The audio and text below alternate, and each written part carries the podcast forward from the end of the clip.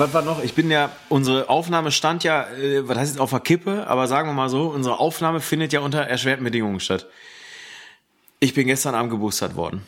So. Und Wunderschön. Ja, es, ging so. Also ich meine, ist ja, das tut ja, also das ist ja keine keine Spritze, das ist ja ein Witz. Ne? Also das ist ja so ein Spritzchen, ein Nadelchen.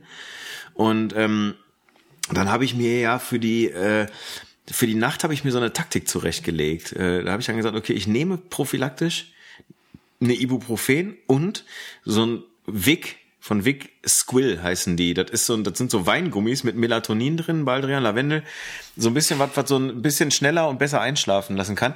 Ich habe geschlafen wie ein Baby und Hätten Sie nicht einfach zwei Bier auch getan?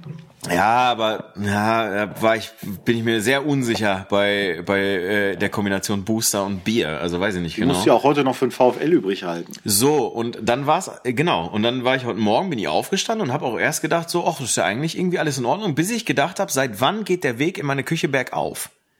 So, da habe ich, da habe ich mir gedacht, hier stimmt was nicht. So, hier, was ist wieder los? Bei uns im Ruhrgebiet ja allgemein bekannt die Be Bergrutsche, ne? Also hier die, wo, wo da diese Gruben absacken und so. Ey, und dann stand ich vorm Kühlschrank und mein linkes Auge guckte nach rechts, mein rechtes guckte nach links und ich habe gedacht so, ey, irgendwas ist hier nicht ganz koscher. Du meinst aber Bergschäden.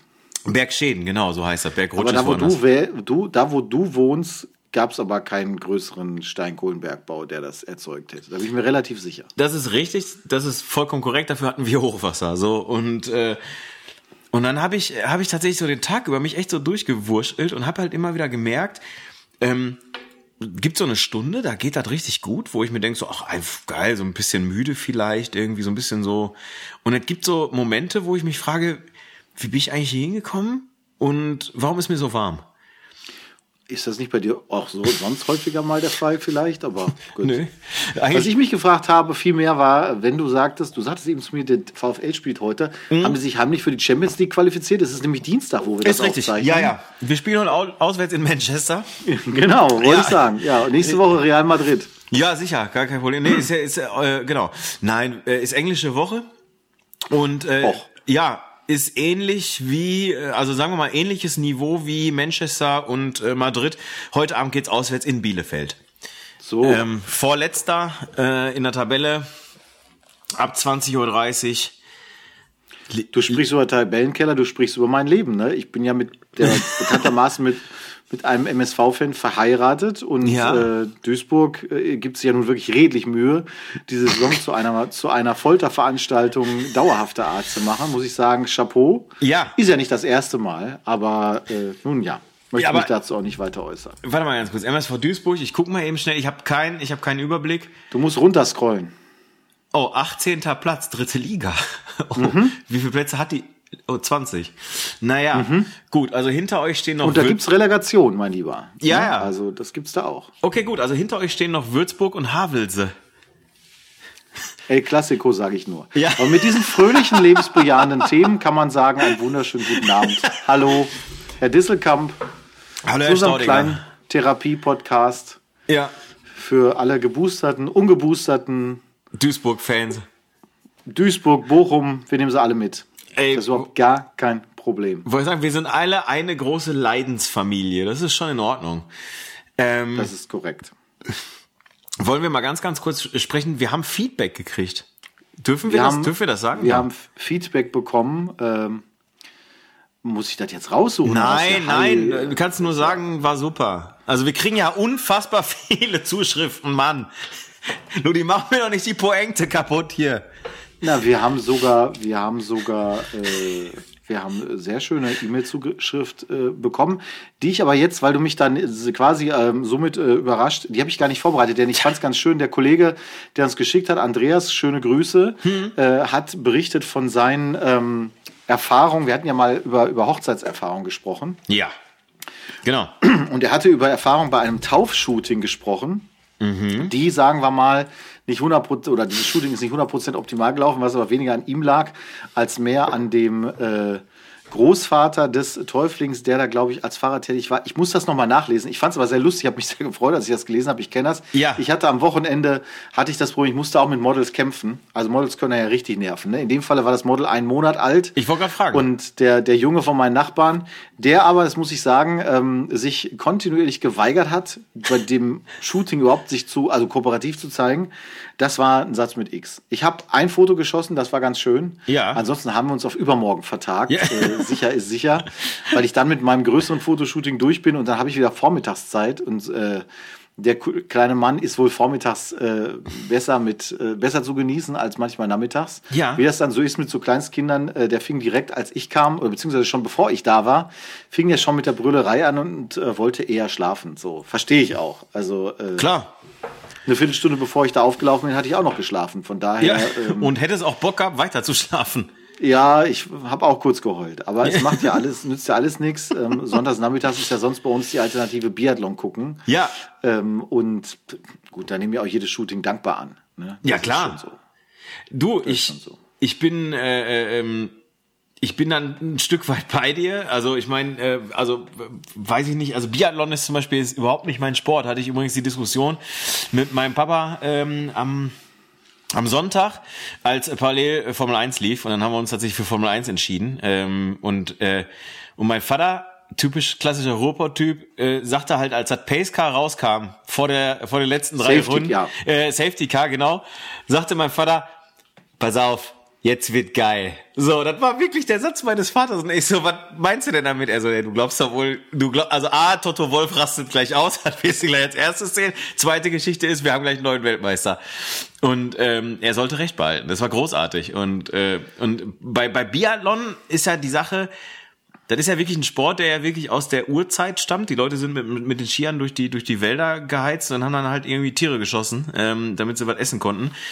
Aber ich, ich kann das nicht, ich kann das nicht gucken. Das fasziniert mich nicht. Also ich kann dir als Fachmann sagen, dass es nicht darum geht, Tiere zu erlegen. Nee. Den Teil hat man geändert. Warum? Aber ist, ist mir auch ein Rätsel. Ich verstehe sowieso. Wie sagt Markus, äh, Markus Krebs, immer so, Krebs immer so schön, wie, ich kann verstehen sowieso nicht, wie man bei Biathlon nicht Erster werden kann. Man hat doch ein Gewehr. Ja, so. Ne? Das, Ist ist, das ist prinzipiell. klar.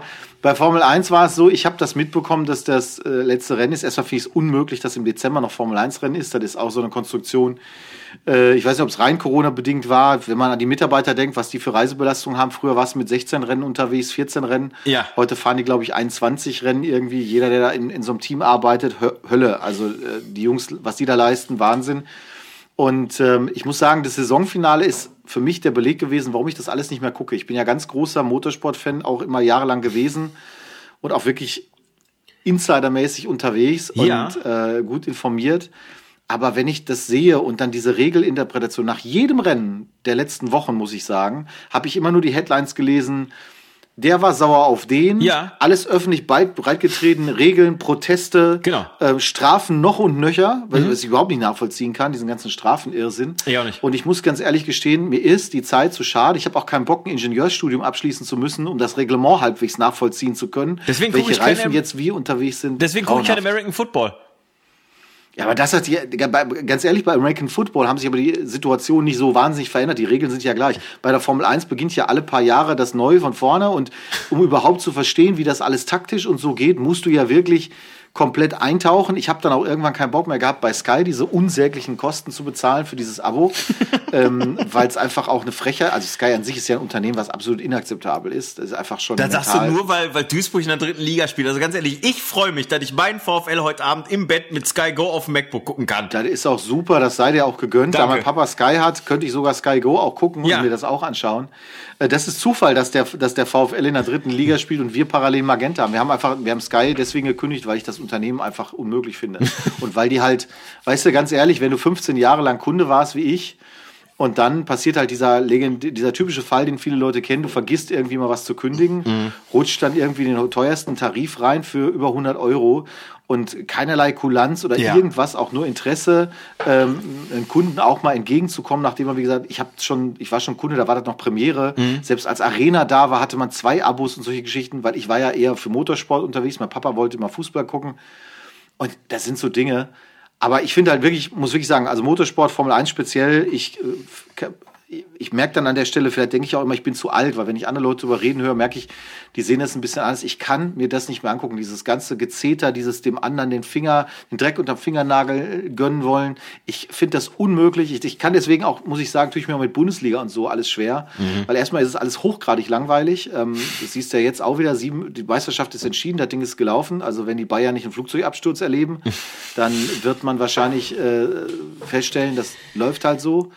Und die, diese ganze Diskussion jede Woche, Videoschiedsrichter hier und da, oh, das, ja, wo, wo du halt so ja. denkst, das ist nur, das gibt's nur in Deutschland, dass man nicht in der Lage ist, äh, die Regularien für einen Elfmeter oder ein Handspiel so zu definieren, dass alle halbwegs zufrieden nach Hause gehen. Und das ist mir, ich finde, gefühlt mit dem Videoschiedsrichter schlimmer geworden. Voll. Also Ey, Boah. und, und äh, ich meine, mein, mein Vater, ne, Ruhrpott-Vater, der ist ja genau der gleiche Typ, der sagt halt auch so, ja, pass auf, das Problem beim Videoschiedsrichter ist ja nun mal, du kannst dich ja gar nicht wirklich über ein Tor freuen, weil du weißt nicht, ob es 20 Sekunden später überhaupt noch da ist. Also das, das nimmt halt ganz viel Spielfluss und ganz viel Emotionen irgendwie raus. Ähm, dass die Meisterschaft jetzt entschieden ist, sage ich, sag ich mal ganz vorsichtig jein, weil ähm, ich glaube, Bayern ist momentan, glaube ich, sechs Punkte vor, das ist jetzt nicht fürchterlich viel und Bayern Aber hat ja... Zehn Punkte auf den dritten, ne? Das ja, darfst du auch nicht vergessen. Das ist ja. richtig, aber pass auf, Bayern hat ja auch gegen Augsburg äh, äh oder gegen, ich glaube, Augsburg letztens 2-1 verloren, Punkte liegen lassen, Dortmund gegen Bochum 1-1 gespielt. Also ich sag mal so, da kann, da kann noch ein bisschen mehr passieren als nur ein Flugzeugabsturz, aber am Ende wird Bayern Meister. Also darüber brauchen wir uns halt dann nicht unterhalten. Ähm, was mich aber wirklich mal, also A, nochmal um das Thema äh, Feedback abzurunden. Wir haben äh, ganz, ganz, oder ich habe Feedback gekriegt vom Kollegen Timo Neuendörfer der unter eins meiner veröffentlichten Fotos bei Instagram schrieb, äh, tolles Foto mit einem absolut hübschen Model. Danke, Timo. Ich äh, wähle da auch schon sehr, sehr bewusst und selektiv aus. Äh, by the way, auch dein Podcast, Blende Null Podcast, ist echt gut. So, ähm, da freuen, Natürlich. Da, klar, also äh, aus dem Hause Disselkamp, Schaudinger kommt nur Qualität. Das ist, Die Frage äh, ist, was hat das jetzt mit dem vorhin Gesagten zu tun? Nix. Nee, weil wir doch, also. wir, wir, haben Feedback gekriegt. Wir können uns doch auch mal, äh, äh so, mal ein bisschen auf die Schulter klopfen, verdammt. Warum, warum haben wir eigentlich vielleicht mal on-air gefragt, ähm, warum haben wir eigentlich den Fotografen vom, vom VW Bochum noch nicht interviewt? Das ist doch ein Riesenfotograf. Ich sehe auf Instagram, also Tim was Kramer. mich connected, was mich connected mit dem VW Bochum, kann ich ja sagen, ja. ist der Kollege, der, den ich ja auch geliked habe, nachdem du mir äh, mal das Ding vorgestellt hast. Ja. Äh, der ja äh, ganz tolle Fotos macht vom, vom VW Bochum, ne? Tim Kramer. Ja, ich, ja. ich bin, Ludi, pass auf, passieren auch Dinge, äh, sagen wir mal, an deiner Wahrnehmung vorbei. Ja, also mhm. vielleicht möchte ich dich ja auch überraschen. Ach so. Ja, vielleicht äh, habe ich nicht nur den Fotografen vom VfL angefragt, sondern vielleicht auch noch ein, zwei andere, die ich so irgendwie durch Zufall kenne. So. Drehmark auf Instagram, falls das mal jemand interessiert, ja. wirklich cooles äh, Ding, cooles Profil, cooler Bildlook, coole Absolut. Bildsprache. Großartiges kann man Buch, machen. Schusswinkel 1848 kann man super auch äh, zu Weihnachten verschenken.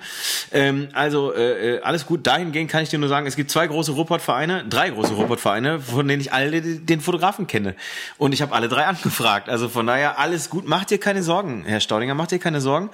Ähm, Weiteres Feedback fand ich auch sehr schön von unserem Freund und Hörer Markus Latsch.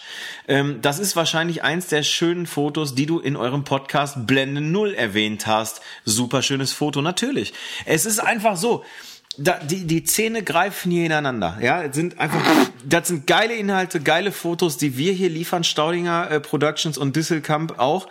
Ähm, und wir kassieren dafür auch gutes Feedback. Und ich meine, wir können uns ja, äh, muss man ja ehrlicherweise sagen, vor Zuschriften gar nicht retten. Ähm, wir können hier jetzt gar nicht alle vorlesen. Das geht nicht. Na, aber das stimmt, weil, nur es nur eine war, aber die war sehr inhaltlich äh, wertvoll. Ja gut, aber ich habe ja jetzt auch Feedback vorgelesen, das aber eben halt unter Insta-Bildern äh, äh, äh aufgetaucht ist. Ja gut, da, da bist du ja, du bist ja der Insta-Master, das kriege ich so. ja tatsächlich gar nicht so, so, so sehr mit. Aber viel wichtiger ist auch, kann ich aktuell vermelden, gerade frisches Lightroom-Update reingezimmert äh, oh. hier. 11.1, äh, falls es jemand interessiert, ich glaube neue Kameraprofile, whatever. Was ähm, kann's? Äh, es ist einfach nur fehlerbereinigt und neue Kameraprofile, Objektivprofile. Mhm. Wer irgendwie ganz neues Zeug sich kauft, der hat das ja manchmal, dass Sachen nicht geöffnet werden können. Ja. Wobei ich jetzt zum Beispiel mit der Mavic 3 Drohne den Fall hatte. Das sind ja DNG-Dateien bei DJI. Ja. Die ähm, lassen sich eigentlich wunderbar damit öffnen, weil DNG ist ja so ein Adobe natives Format. Richtig. Und auch die Dateien der Mini 2 lassen sich äh, öffnen, was eine kleine Brücke ist an ja. dieser Stelle. Ja, ja, auch. Was soll ich Na? sagen? Bei mir äh, hat es. Du bist äh, jetzt auch unter die Nachwuchs. Piloten gegangen. Genau, es hat Nachwuchs gegeben sozusagen. Ähm, ich bin unter die Drohnenpiloten gegangen, vollkommen richtig. Ich habe ähm, aus dem Hause Staudinger Import-Export habe ich äh, Habe ich dir gute Price gemacht. ja, du mir gute Preis gemacht for the drone. Und genau, die haben wir, ähm, die haben wir am Samstag abgeholt. Ähm, und äh, ey, geil. Also wirklich geil, muss ich wirklich sagen. Ich bin, ich finde, also ich war immer schon der Typ, der sich hier so bei Konrad Elektronik oder bei Pearl.de oder sonst wo diese äh, Wohnzimmer äh, äh, Hubschrauber und und und so Sachen gekauft hat. Die kosten dann so 10 Euro, 20 Euro. Wenn die irgendwie kaputt gehen oder so, ist scheißegal, kein Problem, alles cool.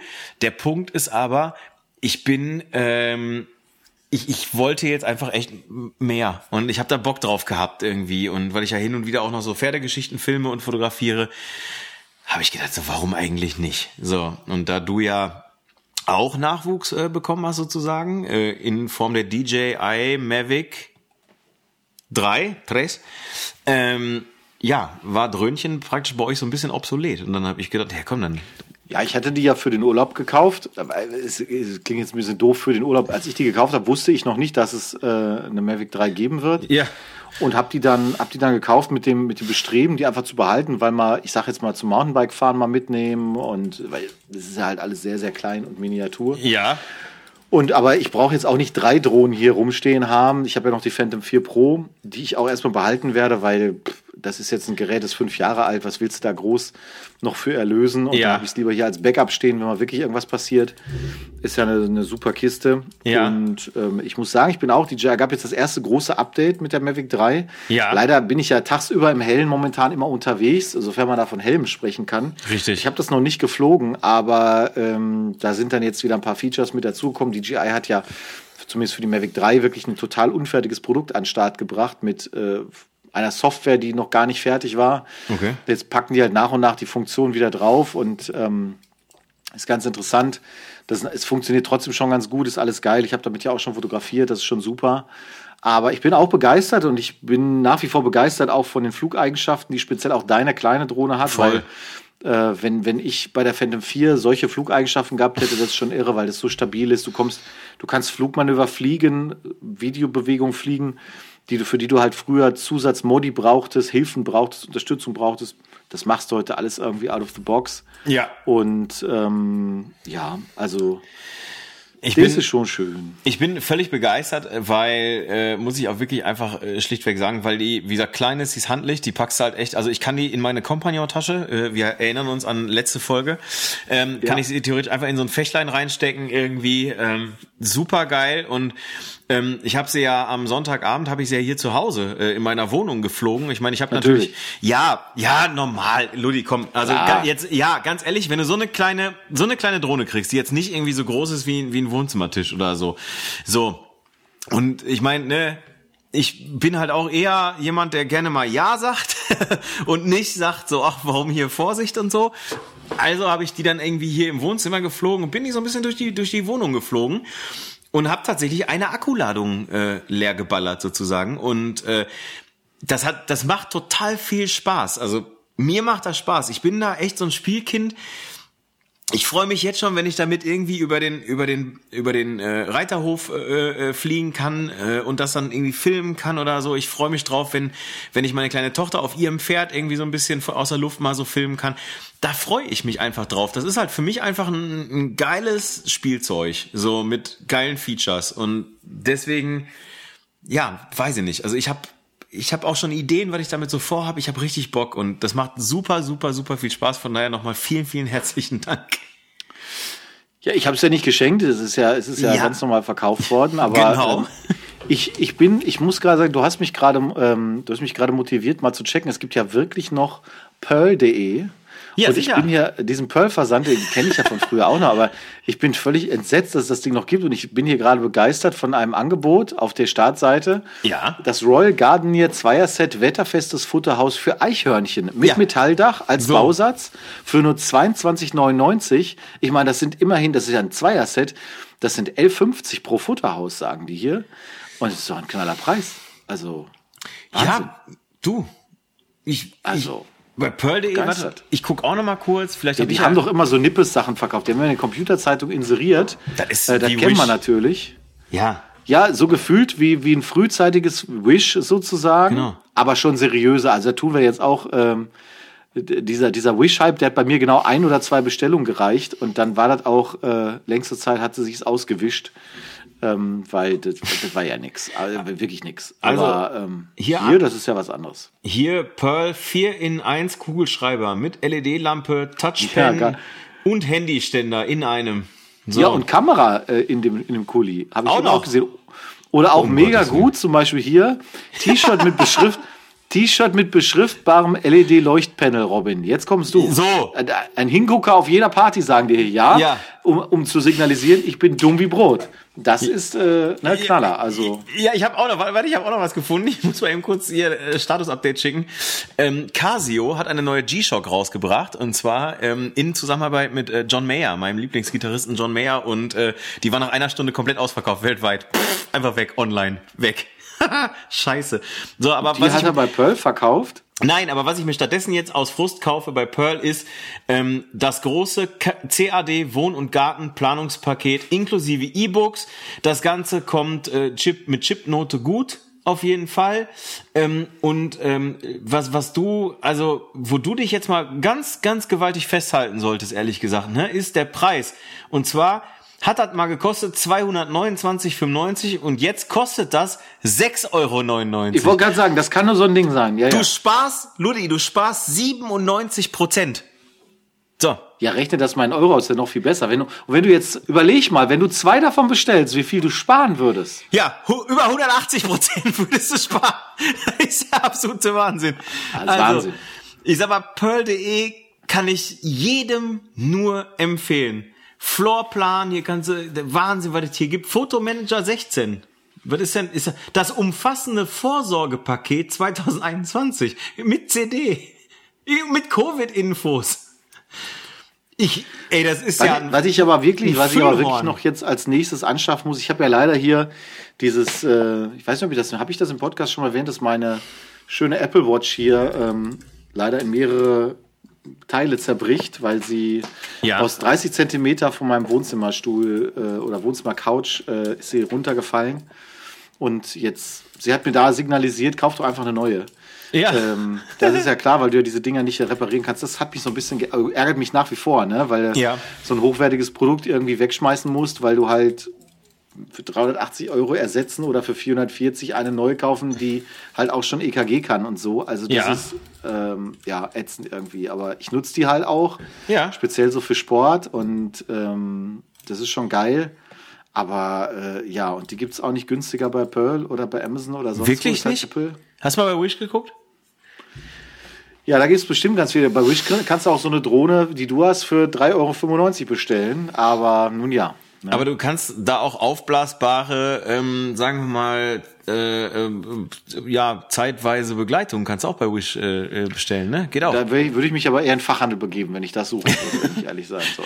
Also, Ja, aber es ist ja ein Traum. Also ich meine, bei Pearl, ähm, ich habe da mal ein LED-Panel tatsächlich bestellt, sogar äh, funktioniert immer. Also das funktioniert. Das kannst du da ganz gut mal irgendwie kaufen. So, da muss jetzt nicht immer, das muss nicht immer die absolute Übermarken Markenproduktion sein, ehrlich gesagt. Aber ähm, das kommt ja auch immer darauf an, ne, für welchen Einsatz und und in, also in welcher Range du dich da bewegst, ob es dauernd benutzt, also jeden Tag benutzt oder so, oder ob es ab und zu mal benutzt.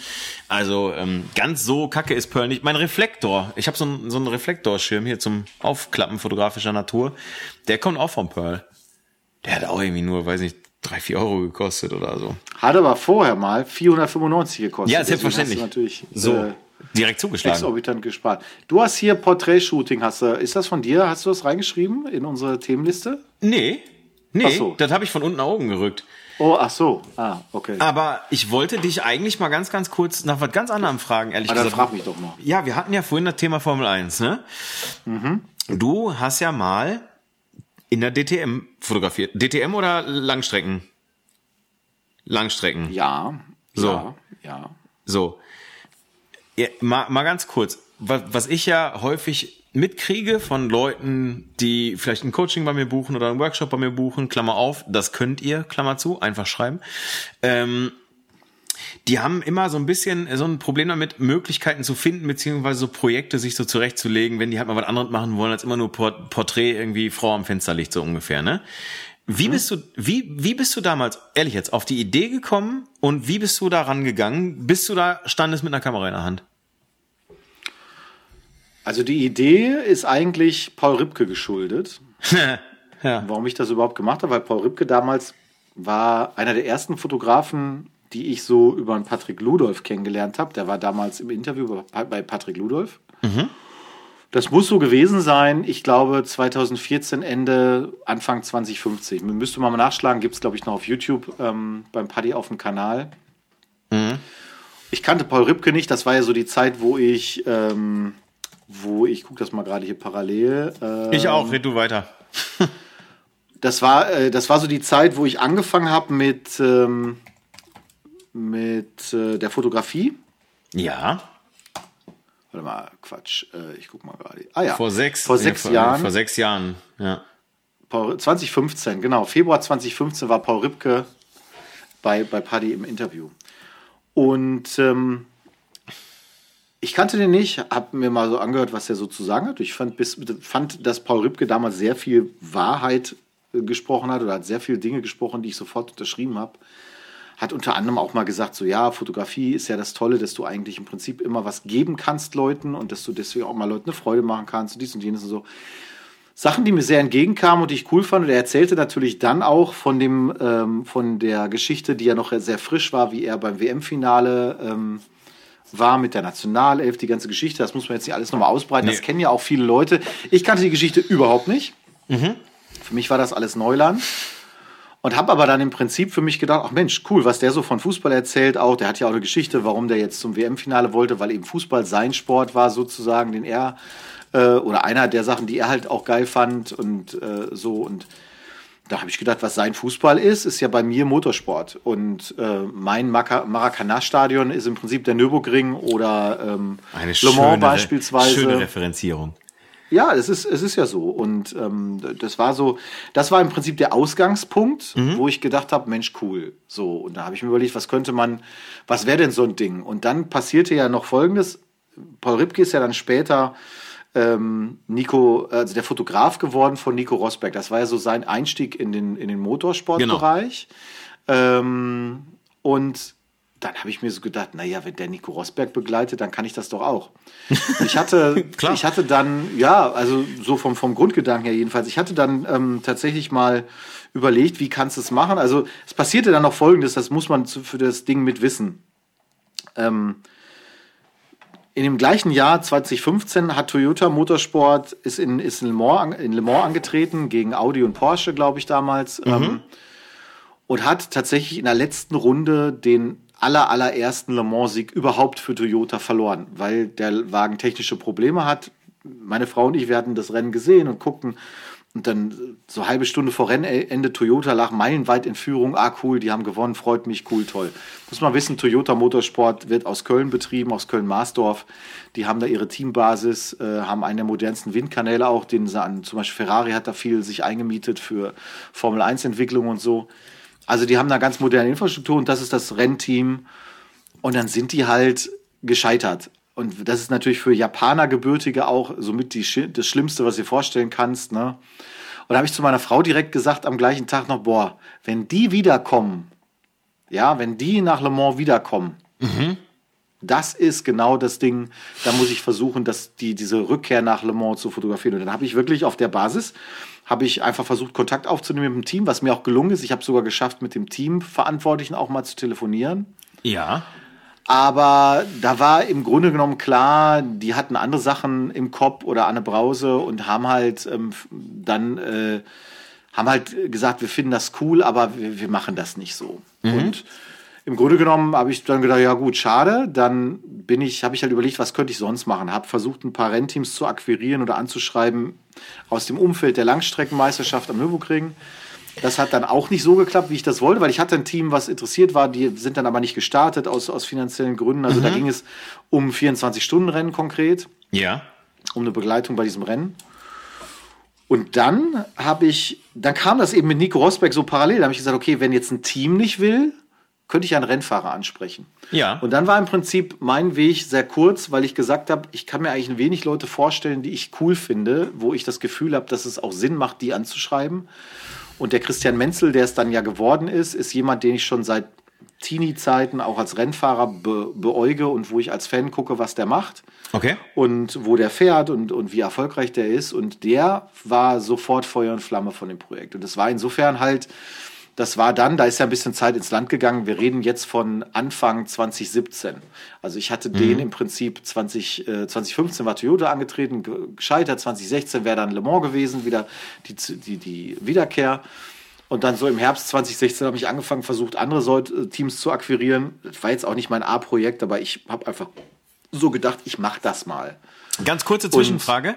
Für, für alle die, ich musste jetzt auch ganz kurz nachgucken, bei dem 24-Stunden-Rennen am Nürburgring ist es so, dass dort ähm, in Anführungsstrichen private Rennteams äh, antreten können. Auch Werksteams. Werksteams, also Werksteams. ich sehe jetzt hier gerade zum Beispiel äh, Phoenix Racing ähm, mit einem mit einem Audi R8 dieses Jahr unterwegs, Rutronic Racing, Rowe Racing, ähm, Weil die, die du jetzt genannt hast, das sind schon alles hochprofessionelle. Genau. Das sind, wir reden jetzt beim 24-Stunden-Rennen, ist das ist neben Le Mans im Sportwagenbereich. Es gibt so drei wichtige Sportwagenrennen in, im europäischen Umfeld. Das ist Le Mans, da wird aber mit anderen Autos gefahren als jetzt im, am Nürburgring. Ja. Es, es ist natürlich die 24 Stunden vom Nürburgring und auch die 24 Stunden von Spa. Das sind die mit wichtigsten Sportwagenrennen der Welt. Also das ist ja. jetzt keine Hobbyveranstaltung, sondern da fahren auch Hobbypiloten mit. Hobby heißt allerdings in dem Falle auch sehr professionell agierende ja. äh, Teams und Fahrer, die halt klar. im Bereich der Langstreckenmeisterschaft. Ja, das muss man mal, das, das verstehen viele Leute nicht, die außenstehend sind. Okay. Das sind, das sind alles professionelle Strukturen auch und ähm, da kannst du dich zwar auch in Team einkaufen oder Fahrersitze kaufen sozusagen und sagen, ich möchte da fahren gefahren. Mhm. Es, in den 90er Jahren sind auch so Exoten mitgefahren, wie zum Beispiel ein Volvo Kombi oder sowas. Da haben Leute wirklich ein privates Schrauber haben gesagt, wir bauen das um zu einem Rennauto, sind gefahren.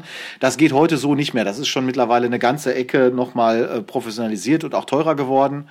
Aber im europäischen Bereich ist das Spitzenklasse und die Teams kommen aus der ganzen Welt. Es kommt immer jedes Jahr eine Toyota-Abordnung aus, aus Japan, Gazoo Racing, die fahren dort. Mhm. Ähm, es kommen Teams aus Australien und Fahrer aus der ganzen Welt. Ähm, und es sind ja meistens so 160 Autos am Start. Zum damaligen Zeitpunkt war das jedenfalls so, noch vor Corona. Es hat sich ein bisschen ausgedünnt. Mal drei bis vier Fahrer. Das heißt, du kannst dir vorstellen, was da los ist. Und, ja, ich ähm, gerade. Das ist also schon, deswegen habe ich gesagt, das ist jetzt kein Witz, wenn ich sage, mein Weltmeisterschaftsfinale wären die, die 24 Stunden am Nürburgring. Das ist schon, das ist schon für die Leute, die das betreiben, ist ein 24-Stunden-Sieg am Nürburgring, ist somit top of the notch. Und ich habe dann halt einfach versucht, den Christian anzuschreiben. Ähm, der hat eine Fanseite im Facebook, die er aber nicht selber betreibt. Das macht ein wirklicher Fan auch von ihm seit Jahren. Okay. Der hat mir aber den Kontakt hergestellt, hat mein, mein Anschreiben sozusagen, was ich an ihn geschickt habe, hat er weitergeleitet. Beziehungsweise, oh, ich glaube, mir die E-Mail-Adresse vom Christian, die private gegeben. Und dann haben wir Kontakt gehabt. Und ich habe dienstags das geschickt oder montags abends und habe dienstags mit dem schon telefoniert. Ach das war dann halt wirklich der Punkt. Du hast dann beim vierten, fünften Versuch von Team, Rennfahrer, hast du den, der halt sagt, das ist geil, das müssen wir machen.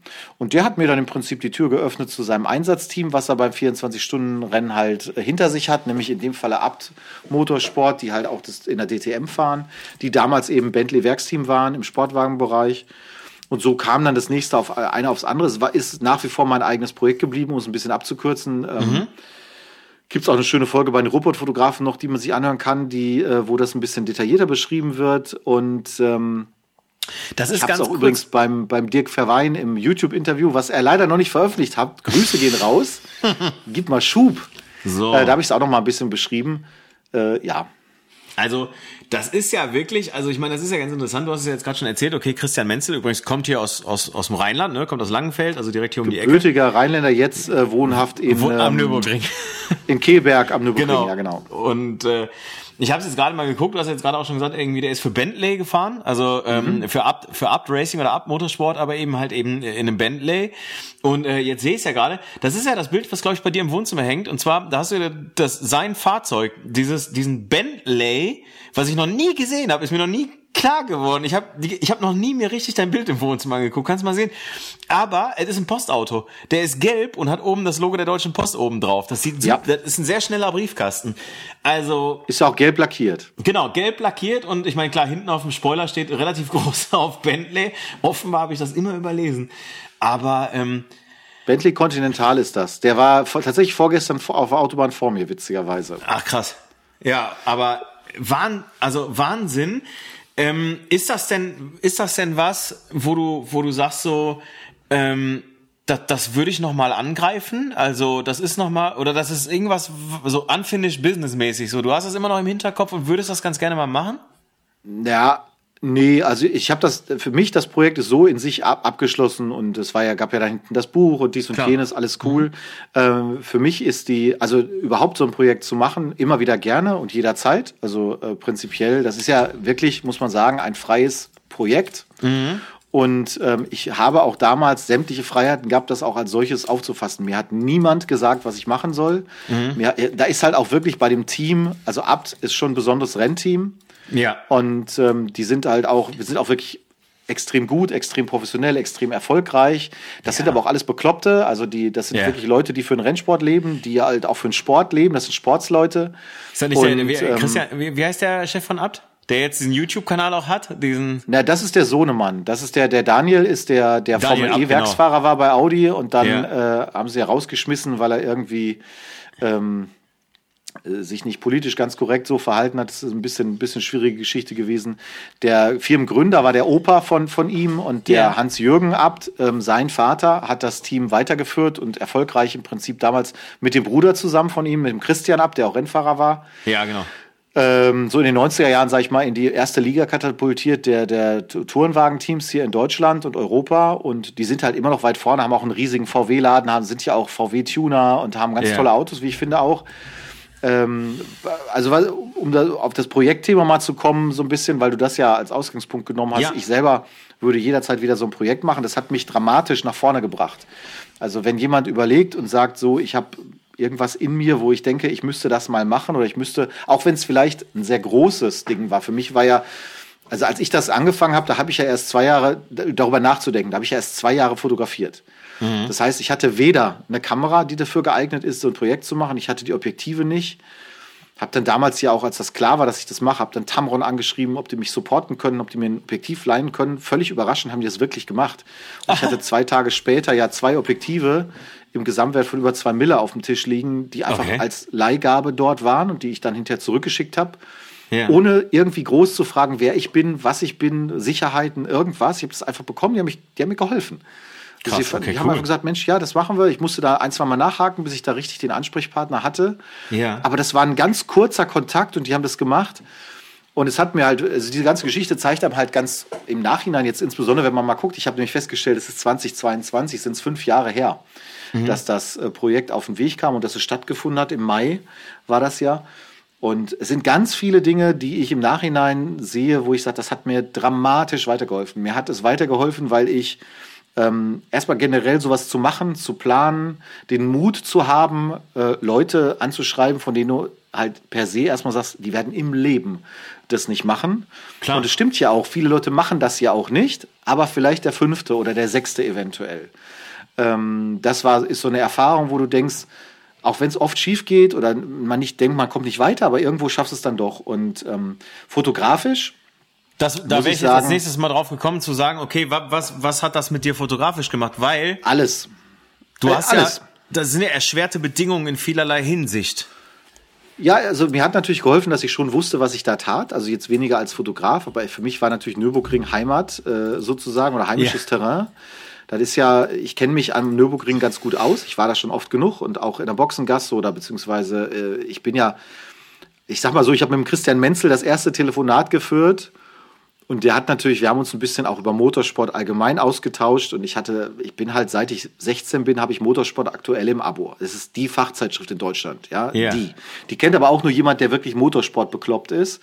Ähm, jemand, der Autobild liest, kennt die jetzt nicht unbedingt, sondern Ja. äh, da muss er dann schon äh, mehr interessiert sein. Und der Christian sagte nach kurzer Zeit zu mir, ah, so ein bisschen kennst dich schon aus, ne? Ich sag ja und ähm, ich habe ihm auch klar gesagt beim ersten Telefonat, Christian, auch wenn das jetzt ein freies Projekt ist und so weiter und so fort, ich nehme das extrem ernst. Ich konnte ihm zwar zu dem damaligen Zeitpunkt nicht sagen, was ich mit den Bildern mache. So, ich habe ihm nur gesagt, du kannst, hast Zugriff auf die Bilder, du kriegst die von mir. Da gibt's auch kein Wenn und Aber, du kannst die auch nutzen nach Gusto, wie du das möchtest. Da sind wir nämlich wieder bei dem Thema von Paul Ripke, das Geben. Ja, ich habe nicht gefragt, was machst du damit oder so, ich habe gesagt, du wirst, wenn du mir das ermöglicht, wenn du da Bock drauf hast, du kriegst das und dann sind wir da gemeinsam. Und ähm, das mit dem Buch hat sich erst später entwickelt. Fotografisch okay. war es so, dass einfach natürlich Reportagefotografie in dieser Art und Weise natürlich einfach extrem äh, das Auge schult. Du hast halt nicht so viele Möglichkeiten, äh, Shots zu machen. Du musst viel antizipieren. Du musst in der Boxengasse aufpassen, dass du nicht überfahren wirst. Du arbeitest unter Stress. Ähm, du musst auch, die Technik muss auch funktionieren. Ich weiß noch, ich bin da hingegangen. Mein erstes Foto am Nürburgring hat der Auslöser direkt gestreikt auf der D750. Das lag daran, äh, dass die, dass die Kamera, das muss man wissen, das hatte ich zu dem damaligen Zeitpunkt, hatte ich den schon mal getauscht, weil das war wirklich ein Problem an der D750, dass da der Auslöser zickte.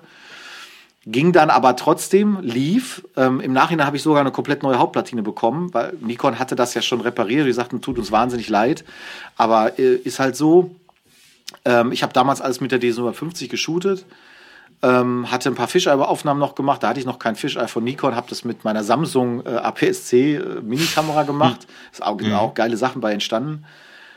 Aber ich habe einfach mich da treiben lassen und habe es halt bestmöglich gemacht für mich. Also ich hatte jetzt nicht, ich habe halt einfach versucht, was Geiles für mich zu machen. So hatte von vornherein mir ein Preset gebaut, Farbpreset, mit dem ich das machen wollte. Das hieß bezeichnenderweise Toyota bei mhm. mir intern, weil ich war in Vorbereitung auf dieses Ding.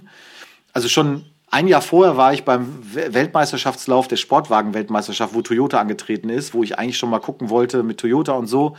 In, ich, wollte, ich wollte halt mit den Bildern, habe ich mich bei Toyota beworben sozusagen. Ne? Bin ja. also shooten gegangen an der Rennstrecke. Das ja. ist ja jetzt also mit dem Teleobjektiv einfach, äh, nicht als Pressefotograf, sondern einfach privat, habe ein Ticket gekauft, bin okay. hingegangen, habe gesagt, ich werde ein Foto schießen. Und ich habe ein Foto gemacht, wo tatsächlich beide Toyotas auf dem Bild waren.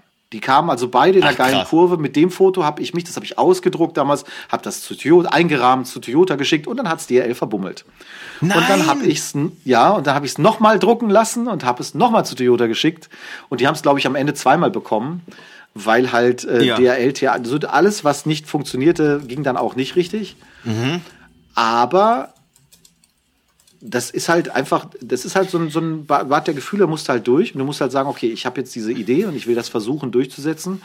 Und ich, es ist halt, wenn du jetzt keinen Auftrag hast, ne, dann ist das ja auch manchmal schwierig, weil du kannst ja machen, du musst aber nicht. Ne? Und ich habe mhm. gesagt, nein, ich mache das jetzt für mich. Ich, ich will für mich was Geiles raushaben. So und hatte ein Farbpreset, was mir gefiel. Damit habe ich von Anfang an gearbeitet. Habe ähm, mir in so ein, das Haus gemietet, hatte wirklich ein kleines Ferienhäuschen, wo dann ab, das war ja ist ja immer am Christi Himmelfahrtswochenende oder von, ja. nee, vor Leichen am Christi Himmelfahrt. Ähm, meine Frau kam dann ab Donnerstags mit dazu die hat einfach da ein bisschen gechillt und, und hat ein, zwei Mal mich auch zur Rennstrecke gefahren, weil es verkehrstechnisch einfacher ist aber ich habe halt einfach äh, so viel gelernt in der Zeit, auch fotografisch gelernt. 17.000 Fotos gemacht. in, in zehn Tagen? In der, in der, ja, in sieben ähm, oder also, sechs. Okay. Ich habe, ich habe, ja. ich bin gerade, ich bin gerade für jeden, der es mal nachgucken will oder der, der auch mal checken will, was hast du da eigentlich gemacht? Ich habe es jetzt gerade auf deiner Homepage gesehen. Ähm, ey, ohne Scheiß, brutal. Da fällt dir ein Eier aus der Hose. Das ist so gut, ne? Pixelpilot.tv slash Projekt minus Menzel, M-E-N-Z-E-L. Und dann ähm, findet ihr das auch. Projekt Im Blog Menzel. ist das. Unter Aktuelles findest du das auch. Ja, ja. Oder genau. Genau. Da ist es, da sie, brauchst du einfach nur runterscrollen, da kommst du auch dahin, genau. Ey, Wahnsinn. Also super geile Bilder, muss man wirklich sagen. Auch eben gerade die Bilder natürlich, das ist alles das, oder das sind natürlich die Bilder, die mit, wie ich finde, immer am wertvollsten sind, so diese Behind-the-Scenes-Bilder, ne, wo hier Christian Menzel sehr verschwitzt da gerade lächelnd irgendwo äh, steht, ähm, von oben in die Boxengasse rein, von hinten Boxengasse, super, super geil. Und was ich toll finde ist, ähm, du hast einerseits wenn du zum Beispiel, ich glaube, ähm, diese Bilder von von hinter dem Bentley und in so Richtung Motorraum, ist das 24 Millimeter oder 28? Weißt du das? Nee, ne? Äh, ist auf jeden Fall Weitwinkel. Weil, genau.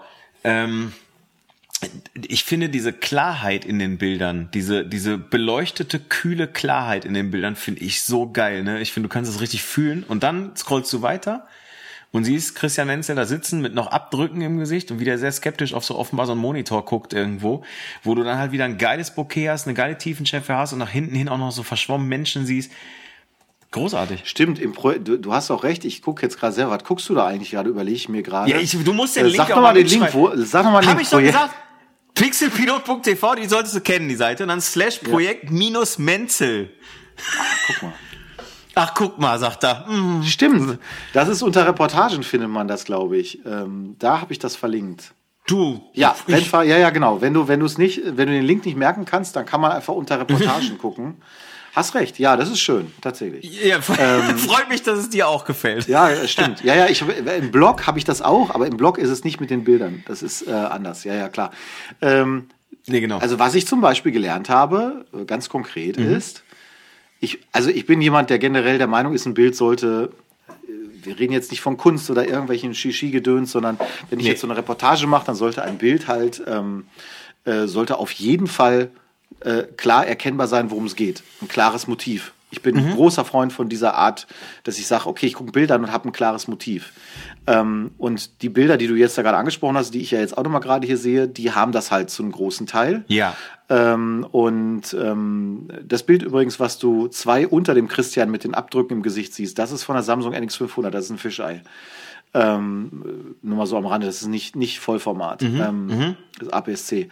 Aber da ist zum Beispiel ganz unten das vorletzte Bild von unten, wo der, das ist der Teamkollege, der Christa Jöns, der in einem Vorbereitungsrennen, das sieht für mich wie Armageddon aus, wenn Harry Stamper irgendwie auf dem Weg zum Space Shuttle ist, sieht es so aus Sitz mit, dem, äh, mit dem Sitz in der Hand, so kommt gerade vom Auto irgendwie voll geil, ist eines meiner Lieblingsbilder. Ja. Äh, auch das Bild ganz unten, dieses Startbild, wo halt, ja, das ja. ist einer unser Mechaniker, der die Faust raushält und, und, und natürlich, ähm, ich wollte so ein Bild, das wollte ich schießen, weil ich da, dachte da, mir, der kommt jetzt, der kommt jetzt vorbei, du hältst dich ans Team, das musst du schießen, das ist einfach ein Pflichtmotiv, ohne das brauchst du gar nicht nach Hause kommen. Und ähm, links hast du die, die, die Hände, die Leute, du erkennst sogar noch. Und das äh, sind unsere Leute, also das sind die vom Team. Das sind nicht yeah. irgendwelche, sondern das sind wirklich die eigenen Leute. Ähm, und, das und, ist halt und wichtig. Die jubeln, das siehst du selbst in der Größe, wie es jetzt hier ist. Das größte Zigarettenschachtel ungefähr, so eine 12 Euro Gouloirs-Packung ungefähr die Größe hat. Und äh, aber du siehst trotzdem links äh, äh, applaudierende Hände, jubelnde Hände und dann halt eben diesen äh, gelben Post-Bentley sozusagen, der durch durch die Bildmitte fährt. Super geiles Bild, finde ich total. Der halt auch gut. durchgekommen ist. Ne? Der andere Wagen ist schon nach zwei yeah. Stunden verunglückt und hätte auch sein können, dass für mich das Wochenende schnell vorbei ist. Ne? Ich habe halt auch Glück Klar. gehabt, dass das wirklich, das Wetter war geil, es hat nicht geregnet, es war trocken, es war alles toll. Also an dem Wochenende war für mich Weihnachten, Disneyland, Ostern, war alles auf einen, auf einen Haufen sozusagen. Ähm, aber wie du musst dann auch bereit sein, halt auch wirklich alles dafür zu geben. Also ich habe dann Klar. wirklich im 24-Stunden-Rennen fast 24 Stunden auch diese die ganze Montur getragen. Ich habe mir ein Rennoverall kaufen müssen. Das war Voraussetzung, da überhaupt fotografieren zu dürfen. Feuerfest, Heute bräuchtest klar. du sogar einen Helm. Ich glaube, ich weiß gar nicht, ob ich damals einen Helm hatte. Mhm. Da bin ich mir nicht sicher. Das kann sein, dass ich auch einen Helm hatte. Ähm, ich hatte, habe das Haus bezahlt. Ich war vorher beim äh, Team in Kempten in Bayern an, Im, an der Grenze fast schon zu Österreich ja. im Allgäu. Mhm. Ähm, ich war am Nürburgring mehrmals ähm, und so weiter und so fort. Ich war beim Christian Menzel zu Hause während des Rennwochenendes, weil ich ihm einfach gesagt habe, ich fände das cool, wenn du so, wie du die Tasche packst und so. Ich wollte, ja. wusste ja schon, dass es wie eine Reportage aufgebaut sein soll. Praktisch und der hat das mich Getting halt auch nach Hause ready. Ja, aber ich habe zum Beispiel von Christian dann auch einfach aus Freundlichkeit und weil ich das als, als ihm angeboten habe, ich sag, willst du nicht Fotos haben von deinem Haus mit der Drohne? Fand er voll cool und weil er auch Drohne cool fand und sagte so, ja, ich, ich habe die Drohne mit, ich nutze sie selten für die, für die Renngeschichte, weil es eh nicht geht während des Rennens, aber der hat sich total gefreut, dass ich für ihn Fotos von seinem Haus gemacht habe mit der Drohne so. Da sind wir bei, bei dem Thema, dass du auch was gibst. Und ich habe genau. das äh, empfinde das halt im Nachhinein als so eine so eine großartige Lehre. Also ich habe quasi innerhalb von diesem Projekt so so eine Art Lehrzeit gemacht. Als ich damit fertig war, wusste ich, ich kann das. Also ich, ich wusste ja, einfach für mich, ja. ich habe jetzt eine Referenz geschaffen zu sagen, okay, das ist gutes Zeugs und ähm, das ist wirklich alles durch und durch in Ordnung. Das ist nicht ähm, da sind Sachen dabei, die ich auch heute noch ganz fantastisch finde. Sind auch Sachen dabei, wo ich so, naja, gut. Aber dafür, dass wir das halt in, in der ganz alleine, wie gesagt, gemacht haben, es war niemand dabei sonst, der das irgendwie, meine Frau hat mich halt ab und zu mal zum Ring gefahren, das war's. Aber äh, am Rennplatz selber musst du halt selber immer entscheiden, wo gehe ich jetzt hin? Gehe ich an eine Nordschleife? Gehe ich äh, da an eine Rennstrecke? Gehe ich in die Box? Das zum Beispiel dieses Boxenfoto ist einfach reines Glück. Es war reines Glück, dass um 23.15 Uhr ungefähr ich auf dem Boxdach stand und dachte, Mensch, mir fehlt noch so ein Foto von der Box runter. Und dann habe ich vorher gefragt, wann kommt der Wagen rein ungefähr. Und man muss sagen, heutzutage hast du auch so eine App, ähm, da kannst du halt den GPS-Stand sehen, wo das Auto ist, mit einem gewissen Zeitversatz, musst dann hochrechnen und sagen, okay, der kommt gleich, eine Runde sind ja acht Minuten ungefähr. Mhm. Äh, und ich hatte einfach Sauglück, dass rote Bentley, der rote Bentley ist ja das Nachbarauto vom britischen M-Sport-Team. M-Sport Ja. ist ein britisches Team, was sonst in einer äh, Rallye-Weltmeisterschaft unterwegs ist. Die haben noch mal im Bentley-Auftrag ein drittes Auto zum Nürburgring gebracht, um so ein bisschen die Siegchancen zu erhöhen. Sind leider, sind zwar durchgekommen, aber äh, ich glaube auf 18 oder so. Wir waren 13. Und ähm, dass sie jetzt durch Zufall ihren Boxenstopp parallel machen, links eben die Abtleute, rechts der, Ja. der britische, ist einfach, das kannst du nicht erfinden. Das ist reiner Zufall. Und ähm, deswegen muss ich sagen, bin ich auch total im Rein mit mir. Das Projekt selber sensationell. Ich habe tolle, nette Leute kennengelernt. Zu dem einen oder anderen habe ich heute noch Kontakt. Ähm, ich hätte das gerne häufiger gemacht. Man muss halt einfach feststellen, dass Teams natürlich in der heutigen Zeit auch vielfach Fotografen haben. Klar. Also das, was ich da gemacht habe, ist natürlich jetzt nicht unique, sondern ähm, passt aber einfach ab, hatte eben keinen zu dem Zeitpunkt. Und ähm, äh, ja, ich hatte eine Idee, wie ich es ungefähr machen wollte, habe es durchgezogen. Und ich kann immer nur jedem zurufen und sagen, ey, und wenn die Idee noch so abstrus ist, du musst sie halt nur, also was, was, du musst sie halt also ganz konsequent und seriös auch machen und sei auch ehrlich, ob es wirklich seriös ist. Ne? Also man kann natürlich immer wieder sagen, ja, cool, ich schreibe jetzt irgendwie, was weiß ich, ähm, wen nehmen wir denn? Ich schreibe jetzt Michelle Obama an, ich möchte gerne Porträts von ihm machen. Da ist wahrscheinlich, also die Wahrscheinlichkeit, dass das klappt, ist wahrscheinlich eher mit viel wahrscheinlich im Satz, ist eher gering. So, da kann ich mich jetzt rein versteifen in so ein Projekt, sagen, ich bin aber der geile Fotograf und ich verfolge das. Oder ich suche mir Sachen, ich wusste ja schon, dass solche Sachen im Sport jetzt nicht völlig out of this world sind. Ne? Also es ist jetzt nicht völlig außer Welt zu sagen, ich mache so ein Projekt. Die Schwierigkeit ist halt, in der richtigen Zeit Teams anzusprechen. Ich hatte auch danach noch mal mit ein, zwei Teams durchaus auch persönlicheren Kontakt. Dann kam Corona äh, und so weiter und so fort. Das heißt, man muss sich mal vorstellen, die Leute haben natürlich auch unfassbar viel zu tun. Da hat jetzt keiner großartig irgendwie Interesse, aber Christian Menzel ist zum Beispiel extrem aktiv auf, auf Instagram und der war halt fotoaffin auch noch. Und ich mochte den als Typen und ich habe ihm auch ganz ehrlich gesagt, Christian, ich habe keinen anderen Rennfahrer angeschrieben außer dich, weil ich auch glaube, dass wir uns ganz gut miteinander, wir haben einen ähnlichen Humor. Das weiß ich deswegen, weil der halt auch Fernsehkommentator ist. ich sehe es gerade. der ist halt- Eurosport, Nitro, RTL. Ja, genau. Ist, mittlerweile kommentiert ja auch das 24-Stunden-Rennen. Der Sohnemann selber ist auch Rennfahrer. Und ähm, ich wusste halt einfach, der, der Christian ist jemand gewesen, der hat sich damals, als es äh, der Nürburgring war ja zwischendurch pleite, weil die rheinland-pfälzische SPD-Landesregierung da viele Dinge verbockt hat, gemeinsam mit ihrem FDP-Koalitionspartner. Man ist verkauft worden an russischen Investor in der Kurzform. Und die haben sich damals, Christian Menzel und Sabine Schmitz, ist auch eine ehemalige Rennfahrerin, die haben sich damals vor Ort, weil die dort wohnen, gegen diesen Verkauf gestemmt, als eine der ganz wenigen auf hoher politischer Ebene interveniert, Demos organisiert. Und äh, wir ticken ziemlich gleich. Christian und ich haben ähm, einen ähnlichen Humor, sehen auch Dinge gleich, auch über die Formel 1 würde er das Gleiche sagen. Der Christian ist aber heute im Rahmen der Formel 1 noch unterwegs. Der ist Steward und, und ähm, Rennkommissar mit für den Porsche Carrera Cup zum Beispiel. Also Oh, okay. der jettet auch in der Weltgeschichte mit rum äh, bei den europäischen Rennen und ist unterwegs und ähm, sorgt halt für die Fahrerperspektive sozusagen als Rennkommissar bei diesen Nachwuchsrennen der, des Porsche Carrera Cup. Ja, also da, wie gesagt, ich will jetzt gar nicht so, jetzt bin ich so ausufernd. Du hast mir eigentlich nur eine kurze Frage gestellt. Ähm, Naja, aber wenn, also- dieses Projektthema ist ja etwas, das sagst du ja sehr richtig, das beschäftigt ja mega viele Fotografen. Mich übrigens auch und ähm, die, ähm, diese Motivation, also Motivation haben wir ja alle und alle sagen ja von sich, ja, ich brenne für die Fotografie, aber es ist halt ein Riesenunterschied, das dann So. umzusetzen in die Praxis. Ne? So, vielen Dank. Das, also mehr, mehr Motivationscoaching werdet ihr heute am Ende des Tages dahingehend nicht bekommen. Es ist aber genauso und deswegen wollte ich darauf nämlich so ein bisschen hinaus, weil ähm, weil ich wusste, das Projekt, was du am, am Nürburgring durchgezogen hast und ich meine, wenn man die Fotos sieht, weiß man Bescheid. So, dann weißt du, ey, das machst du nicht in zwei Stunden mal eben irgendwie, ne, mal eben dahin fahren und ein bisschen rumballern. So, das machst du halt nicht. Ähm, und ich, ich kann das total nachempfinden, was du sagst. Wenn du vor etwas brennst, dann such dir deine scheiß Wege. So, das geht. Ich meine, ne, ich habe ja, ne, 2019 war das ja, als ich irgendwann gesagt habe, so, ich habe ich hab einen Film über ein Rennpferd gesehen. Einen Film, einen Disney-Film über ein Rennpferd habe ich gesehen. Das erfolgreichste Rennpferd aller Zeiten übrigens. So, dann habe ich naiv stumpf wie ich bin, habe ich ja hier die Sandra Schneider, für die ich damals fotografiert und gefilmt habe, gefragt. Ich sag, kennst du eigentlich so einen Pferderennstall? Wie nennt man das eigentlich? Rennpferdestall? Wie nennt man das? Und sie so, ja, ja, kenne ich. Meine beste Freundin, die, die trainiert da die Pferde. Ich so, ach cool, ja, kannst du mal Kontakt herstellen?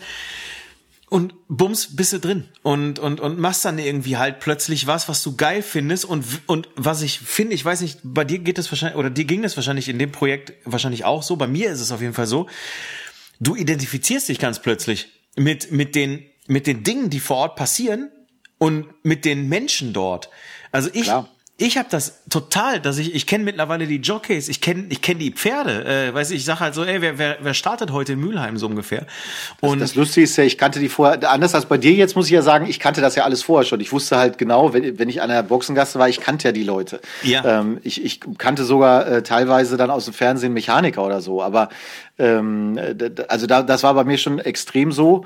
Äh, aber natürlich nützt dir das dann in dem Moment nur bedingt was. Ne? Du musst ja diesen, diesen Breakthrough irgendwie haben und äh, du musst halt manchmal Glück haben, aber das Glück ist halt, ist halt kein Zufall. Ne? Also Nee. das äh, Glück ist, Ist halt- Ludi, wenn Vorbereitung auf Gelegenheit trifft. zum So. Beispiel. Ich, ich weiß nicht, wenn sich jetzt noch einer über, beschwert, dass wir hier keinen Mehrwert bieten, dass wir hier nicht auch ein bisschen Motivation und Inhalt bieten, dann weiß ich es nicht. Und das ist jetzt gerade kein Fieberschub, der aus mir spricht. Aber Habe ich auch so ein bisschen das Gefühl. ja, ein bisschen. So, aber der Punkt ist doch der, und das ist bei meiner, zum Beispiel bei der Konzertfotografie, die ich, die ich gemacht habe, ist es doch genau das Gleiche. Du, du ich finde eine Band geil, ja, dann frage ich die Band. So, und wenn die Band sagt, ja, gerne, können wir aber nicht alleine entscheiden, du müsstest dich mal kurz mit unserem äh, Tourmanager oder Veranstalter auseinandersetzen, mach das doch mal bitte, dann mache ich das halt. Aber ich mache das so lange, bis ich entweder ein ganz klares Nein kriege oder hier ist dein Pass. So, eins von beidem. Und, und das ist ja noch ein, ein verhältnismäßig dann kleineres Projekt für sich Ja, erstmal gesehen, ne, wenn man das macht. Aber ähm, ich, habe halt einfach so an mir selber auch festgestellt, ganz Ideen hat man ja viele. Man ist ja, man ist, hat ja viele Sachen, die man so im, im Hinterköpfchen hat und sagt, okay, das könnte man mal und da ist das mal so. Und ähm, vielfach denkt man sich auch, ja, ich habe halt keine Referenzen. Ich meine, ich habe halt damals gar nichts, damals nichts gehabt. 0,0. Ich habe halt nur, ich hatte eine Homepage, äh, wo man sehen konnte, ja, ich bin Fotograf und ich mache ganz schöne Luftbilder vielleicht noch ab und zu. Aber ich hatte zum Beispiel vom Motorsport überhaupt nicht ein Bild oder irgendwas. Ich hatte auch kaum People-Fotografie. Mir ging es aber zum Beispiel, und das habe ich für mich dann vorher wirklich klar auch definiert und konnte das auch dann sofort auf Nachfrage sagen ich habe halt immer gesagt, so mir geht's in dem Projekt nicht um die Rennautos oder so. Ich meine, dass da auch schöne Autofotos bei rausgekommen sind, mal an der einen oder anderen Stelle, ja. Ähm, äh, gar, gar keine Frage. Aber Gar keine Frage. mir ging es, mir ging es, mir ging es um was anderes, weil geile Autofotos gibt's äh, natürlich Ja. wie Sand am Meer. Aber ich wollte halt so ein bisschen das, diese Menschen porträtieren, die das machen, die halt eben diesen kleinen Dachschaden haben, Motorsport betreiben, die halt eben so die Geschichten, die die Leute halt auch erzählen. Und ähm, das ist halt, ja, das ist halt crazy. Und wenn du überlegst, wir sind dann am ersten Abend oder am zweiten Abend der Woche, es geht ja montags los, sind wir, waren schon der größte Teil des Teams auch vor Ort. Der, die, die Boxengasse war aufgebaut und wir waren in der Pistenklause. Das ist die Ja. Kneipe am Nürburgring. Stimmt. Von der Mutter von Sabine Schmitz äh, ursprünglich mal betrieben worden, wenn mich nicht alles täuscht. Es sind Italiener drin und das ist immer noch so der Treffpunkt, überall die Devotionalien, die Bilder. Und wir sitzen am Tisch und uns gegenüber, äh, wir hatten halt ähm, Ingenieure mit dabei, die jetzt auch zum Teil bei Alfa Romeo zum Beispiel ähm, arbeiten in der Formel 1, ne? damals eben dann bei Abt oder bei Bentley. Und die hatten sich an den Tisch gesetzt, da saß auf einmal Derek Warwick. Derek Warwick, das Gesicht, wenn du das googles, wirst du vielleicht sogar kennen, ist eine Formel-1-Legende, ist ein, halt ein alter Fahrer. Ne? Und ich sitze da und denk so, fuck. Und ich kam nicht so auf den Namen erst und denk so, scheiße, das ist Derek Warwick. Ne? Ja, und, schon mal gesehen, schon mal gesehen. ähm, das ist, ist absolut crazy. Das ist ungefähr so, als wenn du jetzt als Fußballfan irgendwie sitzt und dann sitzt da dir gegenüber auf einmal irgendwie, keine Ahnung, Jürgen Klinsmann so Mhm. und äh, oder oder wer auch immer oder oder äh, Ich war mal ne? in der Jürgen-Klinsmann-Straße. So. sowas gibt es. Ja, sicher. In Geislingen an der Steige. Aber, aber das sind halt dann so, ja, ich das, weiß, was das, du meinst. Das sind da halt so die, die Geschichten. Ähm, Ja. und äh, ja. Ist Also, ja, übrigens, ich muss gerade korrigieren, siehst du, ich bin auch selber bescheuert. Derek Bell, nicht Derek Warwick. Derek, Derek Warwick gibt's auch. Derek Bell saß uns gegenüber. So, Derek mittlerweile Warwick kennt 80 man Jahre alt, ja, britischer. Automobilrennfahrer. Er hat das überlebt, erstaunlich. oh, krass. Äh, war in 60er Jahren und 70er Jahren in der Formel 1 am Start und Derek der war Warwick Markenbotschafter. Der sagt mir nichts. Der war, der war Markenbotschafter für Bentley, deswegen saß er da mit bei uns am Tisch auf einmal. Und ich, äh, das ist halt echt crazy. Und Ja. ähm, Ja. also, Kein- ähm, ja. Und das, da bist du dann, da fühlst du dich natürlich auch so ein bisschen wie so ein Kind. Und ähm, ja, Ist denn, also, wenn du, wenn du, also, wir haben ja jetzt ein bisschen darüber gesprochen, okay, es gibt ja immer mal so Projekte, wo man sagt so, okay, es gibt immer noch sowas, wo man so an Ideen so rumspinnt und was man so, was man so vorhat oder wo man so eine Idee von hat. Welches, ähm, welches Projekt wäre denn äh, für dich, also, wenn du dir jetzt ein Projekt aussuchen dürftest und danach würde dir die Fähigkeit zu fotografieren einfach verloren gehen. Aber das ist das letzte Projekt, was du durchziehen willst. Was würdest du aussuchen? Da, da habe ich nichts. Nö, das wüsste ich nicht. So denke ich aber auch nicht, so tick ich nicht. Ich bin ja, nicht so, dass ich sage, nee, das ist, das ist auch bei mir, ich denke ganz oft, dass ich sage, ach, das würde ich mal gerne machen, das ist cool. Ähm, und ähm, so, so tick ich nicht. Nö, das, das, das wäre für mich, das wäre reizlos. Äh, das, äh, nee, das sind diese, diese, diese Fragen, die, diese Fragen, das bringt mich jetzt nicht, äh, das bringt mich jetzt nicht so weit nach vorne, aber ähm, aber wenn nee. du sie aussuchen könntest, also ohne Hindernis, ohne irgendwas, wenn du es dir aussuchen könntest, sagen wir so, ey, morgen startet Projekt Project X sozusagen für für Ludi. Welches Projekt wäre das, wenn du es dir wünschen könntest? Ach, das wären ganz viele. Das Problem ist bei mir, ich bin ja sehr interessiert. Ich könnte mir ganz viele Sachen vorstellen. Das fängt von Unterwasserfotografie an über eine spezielle Tauchexpedition. Ich habe äh, äh, es gibt ja noch so ein, zwei Gebiete auf dieser Erde, wo auch tatsächlich äh, noch nicht so viel Zivilisation stattfindet. Ähm, äh, aber durchaus mal auch ein Tauchresort ist, Triton Bay, äh, Indonesien zum Beispiel. Mhm. Ähm, äh, hast du auch schon mal von mir gehört. Das sind so Sachen, finde ich mega geil. Ich fände auch geil, mal äh, Le Mans oder Daytona zum Beispiel zu fotografieren. Oh ja, auch Daytona. Daytona ähm, Indianapolis. Ähm, ich fände aber auch, mich kannst, ich hätte auch total Bock, mich bei einer WrestleMania an Ring als Ringfotograf zu stellen. Also ich bin, ich finde, Stimmt. das Ding ist halt, ähm, was an der Fotografie ja begeistert, ist einfach ähm, wirklich der, dieser doch sehr ausgelutschte Begriff, aber das Storytelling. Und das trifft auf mich definitiv zu, weil ich, ich bin halt jemand, ich kann nichts mit Fotografie ans, anfangen, äh, wo einfach gesagt wird, so hier, Frau, Fensterlicht, schönes Bild. Ja, geil, ist toll. Wenn das aber keine Geschichte erzählt oder irgendwas hintersteht, dann finde ich es halt persönlich außerordentlich langweilig. Und das disqualifiziert auch nicht die Fotografen, die das gut finden. Das soll ja jeder für sich selber machen, wie er möchte, sondern ähm, für mich ist einfach so, also Fotografie hat einfach die Power, Sachen zu erzählen. Und zwar anders als mit Worten, anders als auch mit einem Video und äh, durch Perspektiven vor allen Dingen, durch, äh, durch Motivauswahl, durch Blendenunschärfe. Du kannst halt so viel gestalten und machen und tun. Und das finde ich halt geil. Und ich finde halt auch geil, wenn das eben völlig unterschiedlich ist. Wir haben ja beide jetzt kurz, vor kurzem privat über das neue Projekt vom Andreas Jorns gesprochen, was mhm. er jetzt äh, der Öffentlichkeit vorgestellt hat, ähm, die Jugendlichen auf Hör. Brutal. Ein Fotograf, der halt vorher was ganz anderes gemacht hat, äh, der eher aktfotografisch unterwegs war, der Monografien gemacht hat, der auch teilweise sehr künstlerische Sachen gemacht hat. So jetzt auf einmal bringt er das zusammen mit einer, mit einer ich will jetzt gar nicht sagen, so reportagigen Ansatz so, das ist es, glaube ich, gar nicht so extrem, aber er, aber er porträtiert halt Leute, äh, in, a, in the real life sozusagen, ja, im echten Leben und, und hält da, das ist ein Stück Zeitgeschichte, was er geschaffen hat. In 50 Jahren gucken die sich das an und sagen, boah, krass, guck mal damals. Mhm. So, wie hat sich das ge geändert? Das ist halt, und damit, ganz ehrlich, auch mit solchen Sachen jetzt, ähm, mit dem, was ich gemacht habe am Nürburgring oder auch mit anderen Projekten, die andere Leute machen. Äh, Günther Weber, hier habe ich neulich in Facebook gesehen, hat er jetzt sein, sein Buchprojekt fertiggestellt mit den Handwerkern, ne, mit den, jo. mit den Berufsgruppen mhm. so. Das ist Zeitgeschichte. Du erzählst eine Geschichte, du erzählst äh, Zeitgeschichte und ich finde, wenn, wenn äh, Fotografie das tun kann, ähm, dann ist das eine ganz, ganz tolle Geschichte. Es ist einfach eine tolle, tolle Gabe. Und wenn man, wenn man das dann für sich so hinbekommt, toll. Und das ist das, was mich an Fotografie reizt. Mich reizt jetzt nicht unbedingt nur, äh, ach ja, schönes Bild XY, schöne Frau XY ist auch geil, ist toll. Finde ich auch super. Ich habe auch total Fable für Aktfotografie. Finde ich toll. Ähm, mega schön. Ähm, das ist aber das, diese Vielfalt. Ich bin halt eher jemand, der halt ganz multimäßig interessiert ist und auch schnell sonst gelangweilt wird. Wenn ich jetzt jeden Tag äh, das am Nürburgring machen würde, voll schade. Ich hätte gerne jetzt dieses Jahr ähm, für Ab DTM fotografiert, hatte mit denen auch echt schon mal gesprochen darüber. Aber das ist dann halt so, die Firmen warten ja nicht auf dich. Die haben ihre Leute auch teilweise und die haben dann auch Verpflichtungen oder holen sich die über ihre Hersteller, über Audi, wie auch immer und haben dann halt die Leute so. Und ähm, ich habe es aber gemacht und ich die angefragt und ich wusste, ich habe an zwei Terminen DTM hatte ich Hochzeiten und ich wusste, ich frage trotzdem jetzt erstmal an, weil äh, Klar. Nein sagen kannst du immer noch, ne? Also ähm, das ist ja. halt so, der, der Deutsche in einem sagt ja immer, das geht nicht, das klappt nicht und äh, das, das wird sowieso nichts werden. Aber da finde ich es echt, wenn du Interviews mit Paul Ripke bis heute, ich habe jetzt gerade aktuell noch eins gehört mit ihm im, im OMR-Podcast, ganz aktuell, Ich bin jetzt nicht immer so mehr stark auf Paul Ripkes oder verfolge den nicht mehr, wie ich das früher getan habe. Ähm, viele Dinge wiederholen sich ja auch. Viele Dinge sind auch, finde ich, ein bisschen abgehoben mittlerweile so von der, von der Realität auch eines Fotografen aus.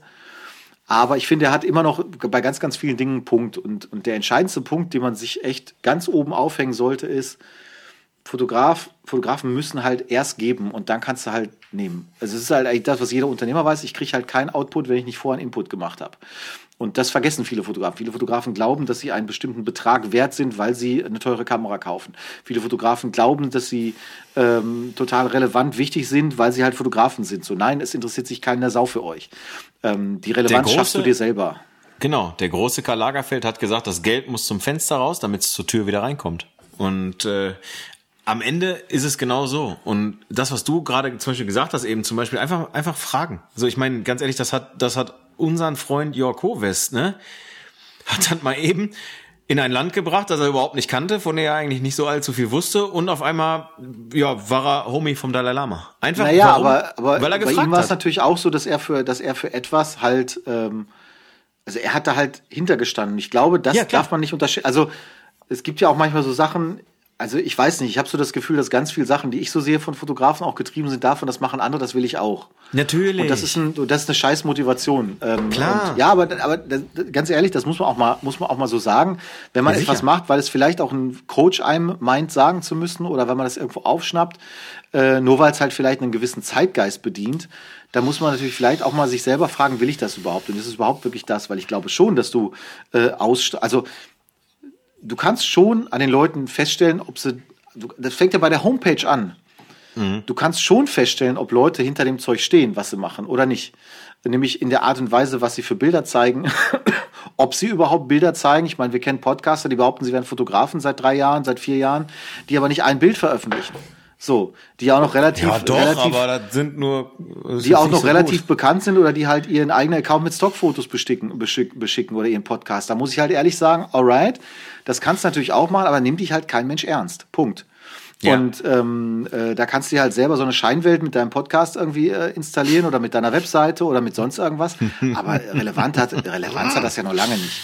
So, und ähm, äh, genauso ist es eben bei den eigenen Sachen auch. Wenn du halt, wenn du halt deutlich machst, du stehst drauf und machst das, weil du es machst und weil du es machen musst. Und das siehst du übrigens bei den großen, das habe ich gelernt. Das siehst du, das habe ich übrigens auch schon früher bei, bei DJs, bei Musikern gelernt. Es gibt ja auch DJs, die legen halt auf, weil sie auflegen müssen. Und weil sie halt eben sagen müssen, ich habe mal Kai Tresset kennengelernt, der in den 90er Jahren ja einige wirklich große Hits hatte. Und der hat halt gesagt, ja, ich bin kein DJ. Ich mache das, weil ich es machen muss. Ich muss ja als DJ, als, als Produzent sozusagen, wenn du Erfolg hast, musst du ja auflegen. Dementsprechend hat er auch aufgelegt. Das war unerträglich. War ganz fürchterlich. Ähm, Okay. Und auf der anderen Seite gibt's aber Leute, die halt einfach auflegen, weil sie es halt geil finden und weil sie einen guten Job machen wollen und weil sie eine gute Party feiern wollen mit den Leuten. Und das spürst du. Und das, stimmt. merkst du als, als, als Konsument. Und auch wenn es heutzutage sicherlich alles ein bisschen anders geworden ist als noch zur damaligen Zeit, glaube ich einfach daran, ich aktuell jetzt, äh, äh, da ich ja mal erwähnt habe, glaube ich, dass ich die, die Genesis-Karten für meine Frau mich gekauft habe, höre ich jetzt momentan ganz viel, wieder viel Collins-Sachen, alte Genesis-Sachen, Alben und hör dir mal die Musik an von damals. Du kannst spüren, dass das überzeugt, das spürst du, das sind Überzeugungstäter. Hör dir andere Sachen heutzutage an, wie sie produziert werden und du merkst einfach, da wird nur noch produziert, weil wir müssen halt einmal im Monat eine Single machen, weil Spotify uns sonst vergisst. Das hörst du, das spürst du und das merkst du, ist scheißegal, ob es Genesis oder irgendwelche anderen Bands sind oder deine Lieblingsbands. Ähm, das merkst du einfach. Lieblingsbands da. Ja, es Ja, ist einfach nicht, ist ja keine, keine Qualifizierung, sondern einfach nur eine, eine Nee. Einordnung der ganzen Sache. Es ist, ist Musik richtungsunabhängig. Es Klar. lief neulich im ZDF eine Reportage über Roland Kaiser. Sensationell. Geiler Typ. Der, Ja, der ist so, das ist so ein geiler Typ. Den zum Beispiel, da, so, den würde ich auch mal gerne fotografieren. Das ist einfach ein geiler Typ. Der Typ ist geil, der steht für das, was er macht. Der hat sich hingestellt in Dresden, hat gesagt, ihr seid es nicht hier in Deutschland. Der hat sich gegen rechts gewehrt, der hat ihn, weil der halt zu Dresden eine ganz enge Beziehung hat, weil da jedes Jahr ein großes Konzert von ihm stattfindet, mit 50.000 Leuten, by the way hat er gesagt, als die Pegida-Demonstration losging, ich spreche, ich bekenne mich öffentlich, spreche gegen Pegida in Dresden auf den, auf den entsprechenden Kundgebungen. Hat ihm nicht öffentlich immer nur gut getan, weil natürlich ganz viele Fans sich auch abgewandt haben, gerade ja. so aus der Ecke da unten und gesagt haben, hey, was bist du denn jetzt auf einmal für einer hier? Aber das sind Leute, die haben Rückgrat, die haben Haltung, ähm, äh, auch wenn er so ein bisschen äh, damals wie die Jungfrau zum Kinde gekommen ist, übrigens geil auch. Der ist hingegangen zu einem, der, der kannte über einen Bekannten irgendwie ein, aus dem Tonstudio in 60er Jahren in Berlin. Ja. Der hat gesagt, ich kann gut singen hier, ähm, ich äh, will, willst mich mit, du willst mich mal aufnehmen, oder? So, der ganz, ich habe mich kaputt gelacht. Guckt euch die Doku mal an in der Mediathek, glaube ich, gibt's sie noch. Ja. Ernsthaft? Der hat gesagt, so, ja, ich bin hier und äh, ich kann singen und so weiter und so fort. Und ich so, hä? Und dann haben die gesagt, ja, okay, was willst du denn singen? Und da hat er irgendeinen Elvis-Song gesungen. Ja. Und da haben die halt gesagt, ja, okay, das ist jetzt noch nicht perfekt, aber der versucht wenigstens nicht Elvis zu kopieren, der macht das eigen. So, und haben gesagt, okay, wir können mal gucken, wir nehmen da mal was mit dem auf. Also die haben irgendwas in, in ihm gesehen. So. Ja. Und dann haben die angefangen, sozusagen, so begann seine, seine Sängerkarriere. Der hat einfach, der ist hingegangen, hat gesagt, ich bin es. Auf ja. eine, so, so wie wir auch sagen, so wie ja. sind Fotografen, wir hätten da gerne, wir würden da gerne. Und Herr Becker, würden Sie bitte mal zum Fotoshooting kommen? Ja, genau, so ungefähr. Und ja, da, also das ich, ich finde solche Leute mega interessant. Ich finde, das ist, solche Sachen feiere ich, könnte ich den ganzen Tag solche Dokus gucken über so Leute, wo du halt merkst, das sind halt eben irgendwie Überzeugungstäter yeah. und die machen das eben nicht ausschließlich nur für die Kohle. Ja, die wollen alle gutes Geld verdienen und äh, für die ganzen Scheidungen brauchen die auch genug Kapital, aber alle. Ähm, ne, aber äh, ich finde einfach, das ist, das ist bemerkenswert. Und ich habe so ein bisschen das Gefühl, wenn ich mir heute zum Beispiel die Künstler angucke, Musiker angucke oder im Kleinen dann auch manchmal Fotografen, ich finde halt so dieses, dieser Gedanke hinter dem, diese Triebfeder, die ist oft verloren gegangen. Man hat so das Gefühl, dass viele Sachen sind fremdgesteuert, Algorithmus gesteuert. Wir müssen halt, wir müssen, wir müssen es ja machen. Klar. So, wie oft hört man das? Wie oft hört man das im Job? Äh, gerade, gerade in, in, ganz kurz, ganz kurz, in, in, in, in, in ich sage es mal fotografisch betrachtet, in meinem Genre, in dem ich mich bewege oder in, in, in meinem Kanal sozusagen da, wie oft lese ich von Leuten, also dann, ich frage ja dann auch immer, ich bin ja dann auch immer, der den Finger in die Wunde legt und frage dann immer, warum postest du so ein Bild? Das Bild ist, das kann nix. So, das ist also, ne, das, was soll Ja, du das? bist beliebt. Ja, ja, ich bin, ja, alles gut, ne, aber ich mittlerweile frage ich das nicht mehr unter den Bildern, so wie ich früher gemacht habe, sondern mittlerweile frage ich es in den privaten Nachrichten, sondern schreiben die, ja, aber wenn ich heute nichts poste, dann geht mein, dann geht doch mein, mein, äh, meine Sichtbarkeit runter. Genau, weil sie das irgendwo bei Calvin Hollywood gehört haben und dann ja. muss man die Leute sagen, ey, du hast doch eh nur 100 Follower, wen interessiert's? Ja, dann mach doch oder, geiles Zeugs. Ja, oder genau, oder du hast eh nur 1400 Follower, aber es interessiert doch keine, keine Sau, ob du jetzt irgendwie, also, du interessierst den Algorithmus auch gar nicht, warum? Weil du da keine Euros reinpumpst. Also machen wir uns doch nichts vor, du nimmst keine Nein, Kohle. Weil, und weil Kohle in die Hand. Also das ist das, was ich meine. Bevor, also die, die Reihenfolge ist halt komisch. Die Leute haben heute alle eine geile Website, vermeintlich, äh, äh weil sie sich die irgendwo einkaufen bei Wix und Co. Ja. Äh, haben Instagram-Profil mhm. und alles. Nur eins haben sie nicht: Bilder. Sie haben nicht Qualität, sie haben nicht, äh, sie haben nicht Leistung und so. Das kenne ich übrigens bei, bei Nachwuchs-DJs auch von früher. Die hatten zwar irgendwie, äh, konnten die über Gästeliste 100 Leute akquirieren, nur auflegen konnten sie halt nicht. Und ähm, äh, Fitness-YouTuber, guckst du dir doch an. Die haben alle irgendwie, die meinen alle, sie können Trainingsprogramme verkaufen, sehen aber aus wie irgendwie ein Strich in der Landschaft. So, wollen die dann erklären, wie sie Bodybuilding machen oder so. Das sind alles Sachen, das hat sich heute so total gedreht. Es zählt nur noch Reichweite, vermeintlich. Und, ähm, ja, aber es ist halt, ja, aber es ist ja eine sehr, stopp mal ganz kurz. Also der Punkt ist doch, ich meine, da sind wir natürlich jetzt, also da haben wir jetzt natürlich die Büchse der Pandora aufgemacht. So, aber der Punkt ist ja, das ist ja heutzutage ist es ja alles nur noch äh, äh, äh, äh, das Machen um des Dar Darstellens willen. Ja, also das ist ja, die Leute wollen ja nicht mehr wahrgenommen werden oder ganz, ganz viele Leute, von denen ich so das so mitkriege, die wollen nicht mehr wahrgenommen werden für den geilen Scheiß, den sie machen, sondern die wollen, den, die, die wollen wahrgenommen werden für das, was sie vermeintlich glauben zu sein oder das, was sie vermeintlich glauben darzustellen. Und ich sage ja, es gibt ja auch ein, zwei äh, Leute, mit denen ich mich da mal ein bisschen intensiver drüber un uh, unterhalten habe und wo dann wirklich Leute sagen so, ja, das, was ich bei Instagram zeige, das ist halt irgendwie so, ja, funktioniert halt gut so, ne, das spricht halt irgendwie so eine so ein ganz bestimmtes Klientel an, das ich auch ansprechen will und so funktioniert ja auch mein Instagram und so, bla bla. Das, was ich selber geil finde, das habe ich zu Hause. Das, das, hängt da, aber das, das ist doch voll geil. Doch so weit wie du jetzt sprichst, denken doch die meisten Leute gar nicht. Das ist doch, äh, äh das ist doch ein Ding. Ich habe eine hab ne Braut, das ist für mich die viel geilere Geschichte. Ich habe eine ehemalige Braut von mir, die habe ich vor zwei Jahren die Hochzeit, glaube ich, fotografiert, 2019. Und ähm, das ist auf Instagram, Äh, so, wie heißt es? Sophies, Sophies Rezeptwelt. Sophies unterstrich Rezeptwelt mit. Müssen wir da jetzt PHIE. nachgucken? Nee, musste nicht. Die hat mittlerweile über 10.000 Follower. Die postet Essen. Also die macht immer schicke Ja. Essen und so weiter. Und hat da immer auch Rezepte und so weiter bei. Die gibt es nur auf Instagram. Die gibt Jo. es nirgendwo anders. Sehe ich gerade, Die postet sa- unentwegt seit Jahr und Tag postet die ihr Zeugs. Immer stringent, ähnlich in der, in der Quality. Ähm, auch wirklich mit Mühe und mit Liebe und, äh, Und mit einem äh, Sponsor. Die hat einen Sponsor? Just Spices. Ah ja, guck mal, das ist aber neu, das hat sie noch nicht so lange. Nee, aber, aber was ich damit sagen will, ist, wenn du den Account anguckst, dann siehst du, wow, krass.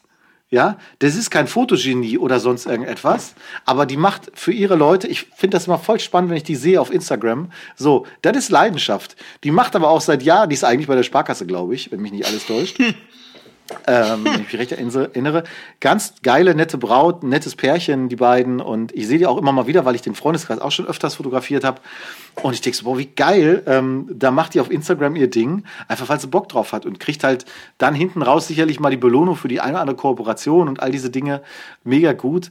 Aber das ist doch das Ding, es muss doch erstmal da muss doch erstmal was Geiles bei entstehen so und ähm, ich finde auf der einen Seite ist natürlich schon so dass man dass man immer den Leuten zurufen kann ja macht mal bitte und unterschätzt euch nicht und äh, redet euch nicht kleiner als ihr seid und macht mal habt mal den Mut auch Dinge anzugehen auf der anderen Seite finde ich äh, man darf auch mal seine eigene Leistung kritisch hinterfragen. Ne? Also man darf auch schon mal sagen, ähm, okay, vielleicht ist jetzt das nicht jedes Fotoprojekt mit Frau am Fensterlicht oder mit äh, äh, was auch immer, äh, Lost Place Shooting hier und da oder auch beliebtes Motiv, was wir auch gerne sehen und immer gerne mögen, ist Frau auf Schiene, immer gern genommen.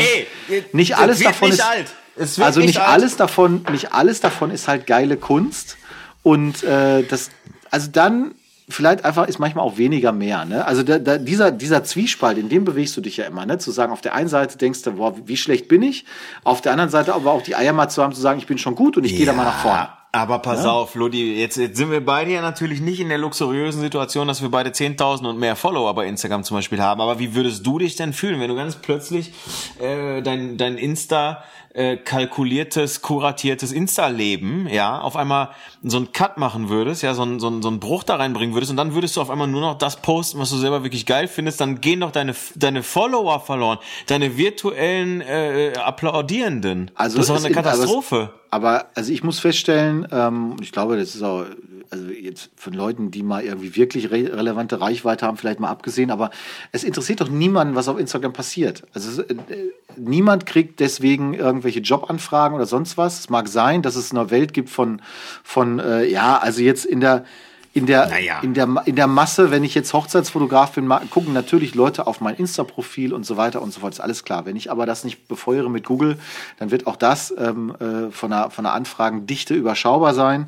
Ähm, ich persönlich glaube an diese Sachen halt nur bedingt. Also ähm, ich glaube einfach, dass ein echtes Netzwerk, ähm, und das sehe ich jetzt immer mehr, je länger ich das mache, ein echtes Netzwerk mit echten Kontakten, mit echten Menschen, weil Spruch, den mein Chef zu mir gesagt hat, äh, Geschäft wird immer noch zwischen Menschen gemacht, das vergessen viele Leute.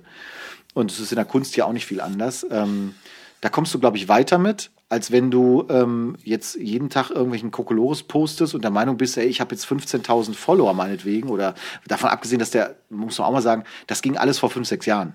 Heutzutage kannst du jeden Tag posten, ich sehe das bei Kollegen von mir auch durchaus oder auch bei Firmen, äh, du kannst jeden Tag posten, so viele willst, du hast trotzdem keinen Follower-Anstieg mehr, weil die Zeiten vorbei sind, wo man auf dem Wege den, den Algorithmus jetzt so befeuern kann. Die sind ja auch nicht alle plemplem und es interessiert auch heute kaum mehr Leute, weil Instagram jetzt nicht mehr der heiße Scheiß in dem Sinne ist, wie es das mal war.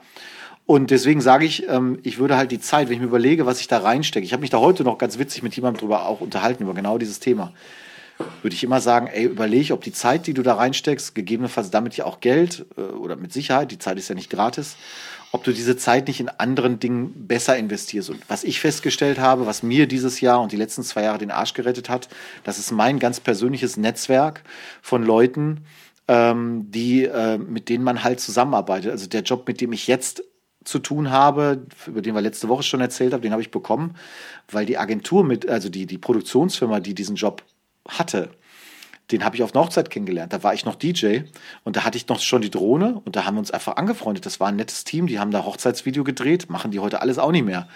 Aber es ist schon ein paar Jahre her. Das, die Location, wo wir uns kennengelernt haben, ist längst insolvent. Hm. Und ähm, wir haben immer Kontakt gehalten. Und zwar über Facebook und haben immer geguckt, ach guck mal, der macht jetzt gerade das. Und der hat mich immer mal wieder für Drohne angeschrieben. So, und jetzt auf einmal dieses Jahr nimmt das ein ganz schönes hohes Sümmchen ein an Kohle, also einen großen Prozentsatz meines Jahresumsatzes mache ich mit denen. Das erste Mal, warum? Ja, weil sich jetzt so ein Netzwerk auszahlt. Und hast du von diesen Partnern fünf, sechs, sieben an der Zahl gesammelt, dann geht es. Wenn wir jetzt über Business sprechen, wenn du im Privaten natürlich sagst, ich mache nur meine, meine Fotografie für mich und meine Kunst für mich, das ist wieder ein ganz anderer Schnack. Aber genau. wenn du damit auch Geld verdienen möchtest, ähm, nur, nur wenn, da muss ich auch sagen, wenn du aber die, die Fotografie nur für dich machst, dann sollte es dir erst recht scheißegal sein, was so, Follower oder so sagen. Weil dann ist es deine Dank. Kunst. Dann erzähl mir keinen so. von Kunst, wenn du darauf Wert legst, was irgendwelche Follower sagen. Richtig. Ähm, das verstehe ich dann erst recht nicht. Ne? Also, Besser, Besser hätte ich es nicht sagen können. Also besser hätte ich es nicht sagen können. Ich bin, ich bin da genau zwischen natürlich ein Stück weit, weil ähm, ich, ich sag, bin genau da, wo du halt eben jetzt auch bist und sagst, äh, ein gutes Geschäft ähm, oder auch einfach ein guter Auftrag wird einfach noch immer noch zwischen Menschen gemacht. So einfach ist das nun mal. Ähm, bin ich bin ich komplett bei dir. Ähm, hier der der der der Stallbetreiber, wo mein altes Pferd stand, ähm, der äh, schickt, schickt mir heute eine Sprachnachricht und sagt so, ey, ich habe gehört, äh, du hast dir du hast dir eine Drohne angeschafft. So, ey, kannst du mal Bilder machen? Ich sage ja klar, kann ich Bilder machen. Kein Problem Problem. Ich sag, ich kann das Ding zwar noch nicht richtig fliegen, Hast du aber Aushang gemacht oder was? Nee, nee, nee, ach Quatsch, gar nichts. Ich habe einer einer äh, Pferdebesitzerin, die da arbeitet, äh, die haben wir getroffen auf der Trecker-Rundfahrt hier unten im, im, im, im Tal hier bei uns. Und ähm, da hat sie sie gefragt, was habt ihr heute gemacht? Und das war an dem Samstag, wo wir die Drohne bei dir abgeholt haben. Da habe ich gesagt, wir waren Drohne abholen und haben Tannenbaum gekauft und solche Sachen und so hat sich's rumgesprochen. Ähm, hier im Dorf, ne? Und ähm, und das ist die eine Sache. Und die andere Sache ist aber natürlich auch die, ähm, ey, also seitdem ich ja, das habe ich ja auch bei, bei Leica im Vortrag hier erzählt mit Isabel Jäger zusammen, den, du, äh, den man bei YouTube immer noch sehen kann, ey, ganz ehrlich, seitdem ich einfach nur das mache, was ich will, geht's mir einfach entschieden besser. Also, ähm, weil, weil, ne, ich meine, das ist ein anderer Schnack zwischen uns beiden, du, du lebst davon, ich muss davon nicht primär leben. Und ähm, Seit ich, ich mache, was ich will, das ist voll geil. Ich probiere auch mal was aus. Ich fotografiere auch mal für die Schublade und sag, pass auf, heute war scheiße. Das ist aber doch nicht schlimm.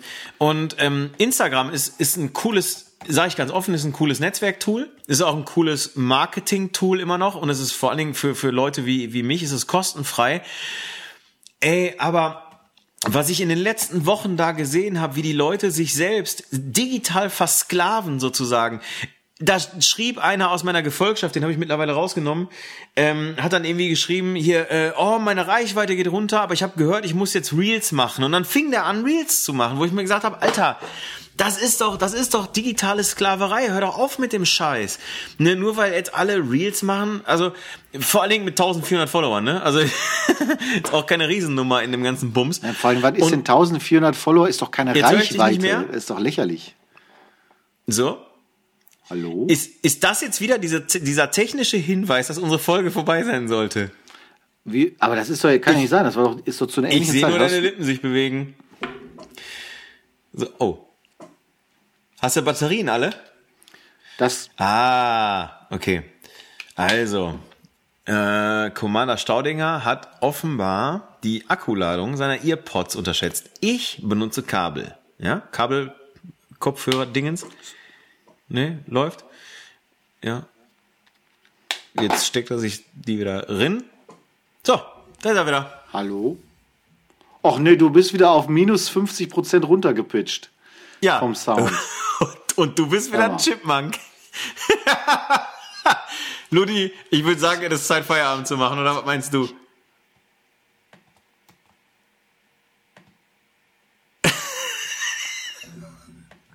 oh. Ja, er hat aufgelegt. Jetzt ruft er wieder an, damit wir das Chipmunk-Syndrom äh, geregelt. Oh, es klingelt. Wo ist mein Lieblings-Chipmunk? So, geht's wieder? Oh, Chipmunk im Stimmbruch. Herzlich willkommen, schönen guten Abend, Herr Staudinger. Wieso? Ich höre dich gut. Ja, ich höre dich jetzt auch gut. Also jetzt ja. höre ich dich wieder vollkommen normal. Gerade warst du wieder einer von den Chipmunks. Es ist vielleicht auch bei einer Stunde 30, die ich hier auf der Uhr habe, äh, die war, glaube ich, ist ein bisschen weniger, weil wir noch vorher gelabert haben, aber kann man auch mal Pause machen, muss ich sagen. Kann man auch mal, ich muss ja noch was essen und jetzt Tagesschau, so. Yay, Also in wir sind ja ein Stunde ist bisschen- Anstoß in Bielefeld. Ich muss, ich muss weg. Das auch. Wir hatten ja ein paar Forstritt durch verschiedene Themen. Ich hoffe, ich hatte nicht zu viel Redeanteil. Nö, ich, ich, nee, ich habe dich ja ganz bewusst nach dieser DTM-Geschichte gefragt, weil es mich selber interessiert hat, diese DTM-Geschichte. Und weil ich äh, gerade eben so dieses projektbezogene Arbeiten von freien Fotografen in Anführungsstrichen einfach super wichtig finde und super ermutigend finde. Gut, und dann ansonsten sind wir ja so wieder so ein bisschen rumgaloppiert halt irgendwie wie die kopflosen Hühner. Aber ey, ganz ehrlich, ah, läuft doch. Also ganz ehrlich, die Leute hören es doch. Also wir kratzen ja schon an den deutschen Top Ten. Ja, wenn du die Bunsenstraße hier bei mir als, als Referenz nimmst, dann in der Tat völlig richtig. So, so ich will, also ich glaube auch, dass der Booster jetzt gerade wieder bei mir so ein bisschen äh, reinhämmert irgendwie, weil ich merke, mir wird tierisch warm und ich kann so richtig gucken, kann ich nicht mehr. Ich glaube, jetzt wird es Zeit, auf jeden Fall den VfL zu gucken. Es war mir eine Ehre, Herr Staudinger.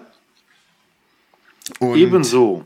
Vielleicht, vielleicht, also ganz kurz noch so eine Bitte von meiner Seite aus, also zwei, drei Kleinigkeiten. A, unsere Spotify-Playlist, ne, gerne mal reinhören, gerne mal auschecken, ist richtig gut. Dann gerne unseren Podcast abonnieren und bei iTunes mit euren Apple-Endgeräten bitte bewerten. Richtig gut, es hilft uns, macht einfach Spaß, wir freuen uns drüber. Lasst ruhig Feedback kommen. Das ist das Wichtige. Wir freuen uns drüber. Ihr schickt uns, genau, schickt uns Feedback, schickt uns Mails, schickt uns Kommentare, alles geil. Und vielleicht kannst du ja, Ludi, einfach nochmal so Top 2, 3, 4, 5 Bilder von deiner Nürburgring-Reportage. Vielleicht kannst du uns die ja nochmal für Instagram zur Verfügung stellen. Entweder auf unserem Blende Null äh, äh, Account oder bei dir, damit einfach auch die Leute nicht das, was wir vorhin machen mussten, dass du selber nicht mehr wusstest, was du da eingeben musst und ich musste auch erstmal gucken, ähm, sondern dass man es direkt findet. Was hältst du denn davon? Ich habe doch keine Zeit. Aber Gut. ich kann das, ich kann das mal machen. Ab, ab übermorgen geht's ja wieder ein bisschen besser. Siehst du? So. Falls das Kind wieder rumzickt beim Shooting, kann habe ich ja, äh, Hast du Zeit? habe ich ja Zeit. Habe ich So. ja Zeit. Also, ich würde sagen, ne? Kurzer Fußballtipp, was tippst du? Ja, ich, äh, boah, ich glaube. 2-1 für Bochum. Nee, 3-0 Bochum. Okay. 3-0 schön. Bochum. Denkt dran, lasst euch impfen, lasst euch boostern und nicht schneller als 80. Tschüss. Wiedersehen.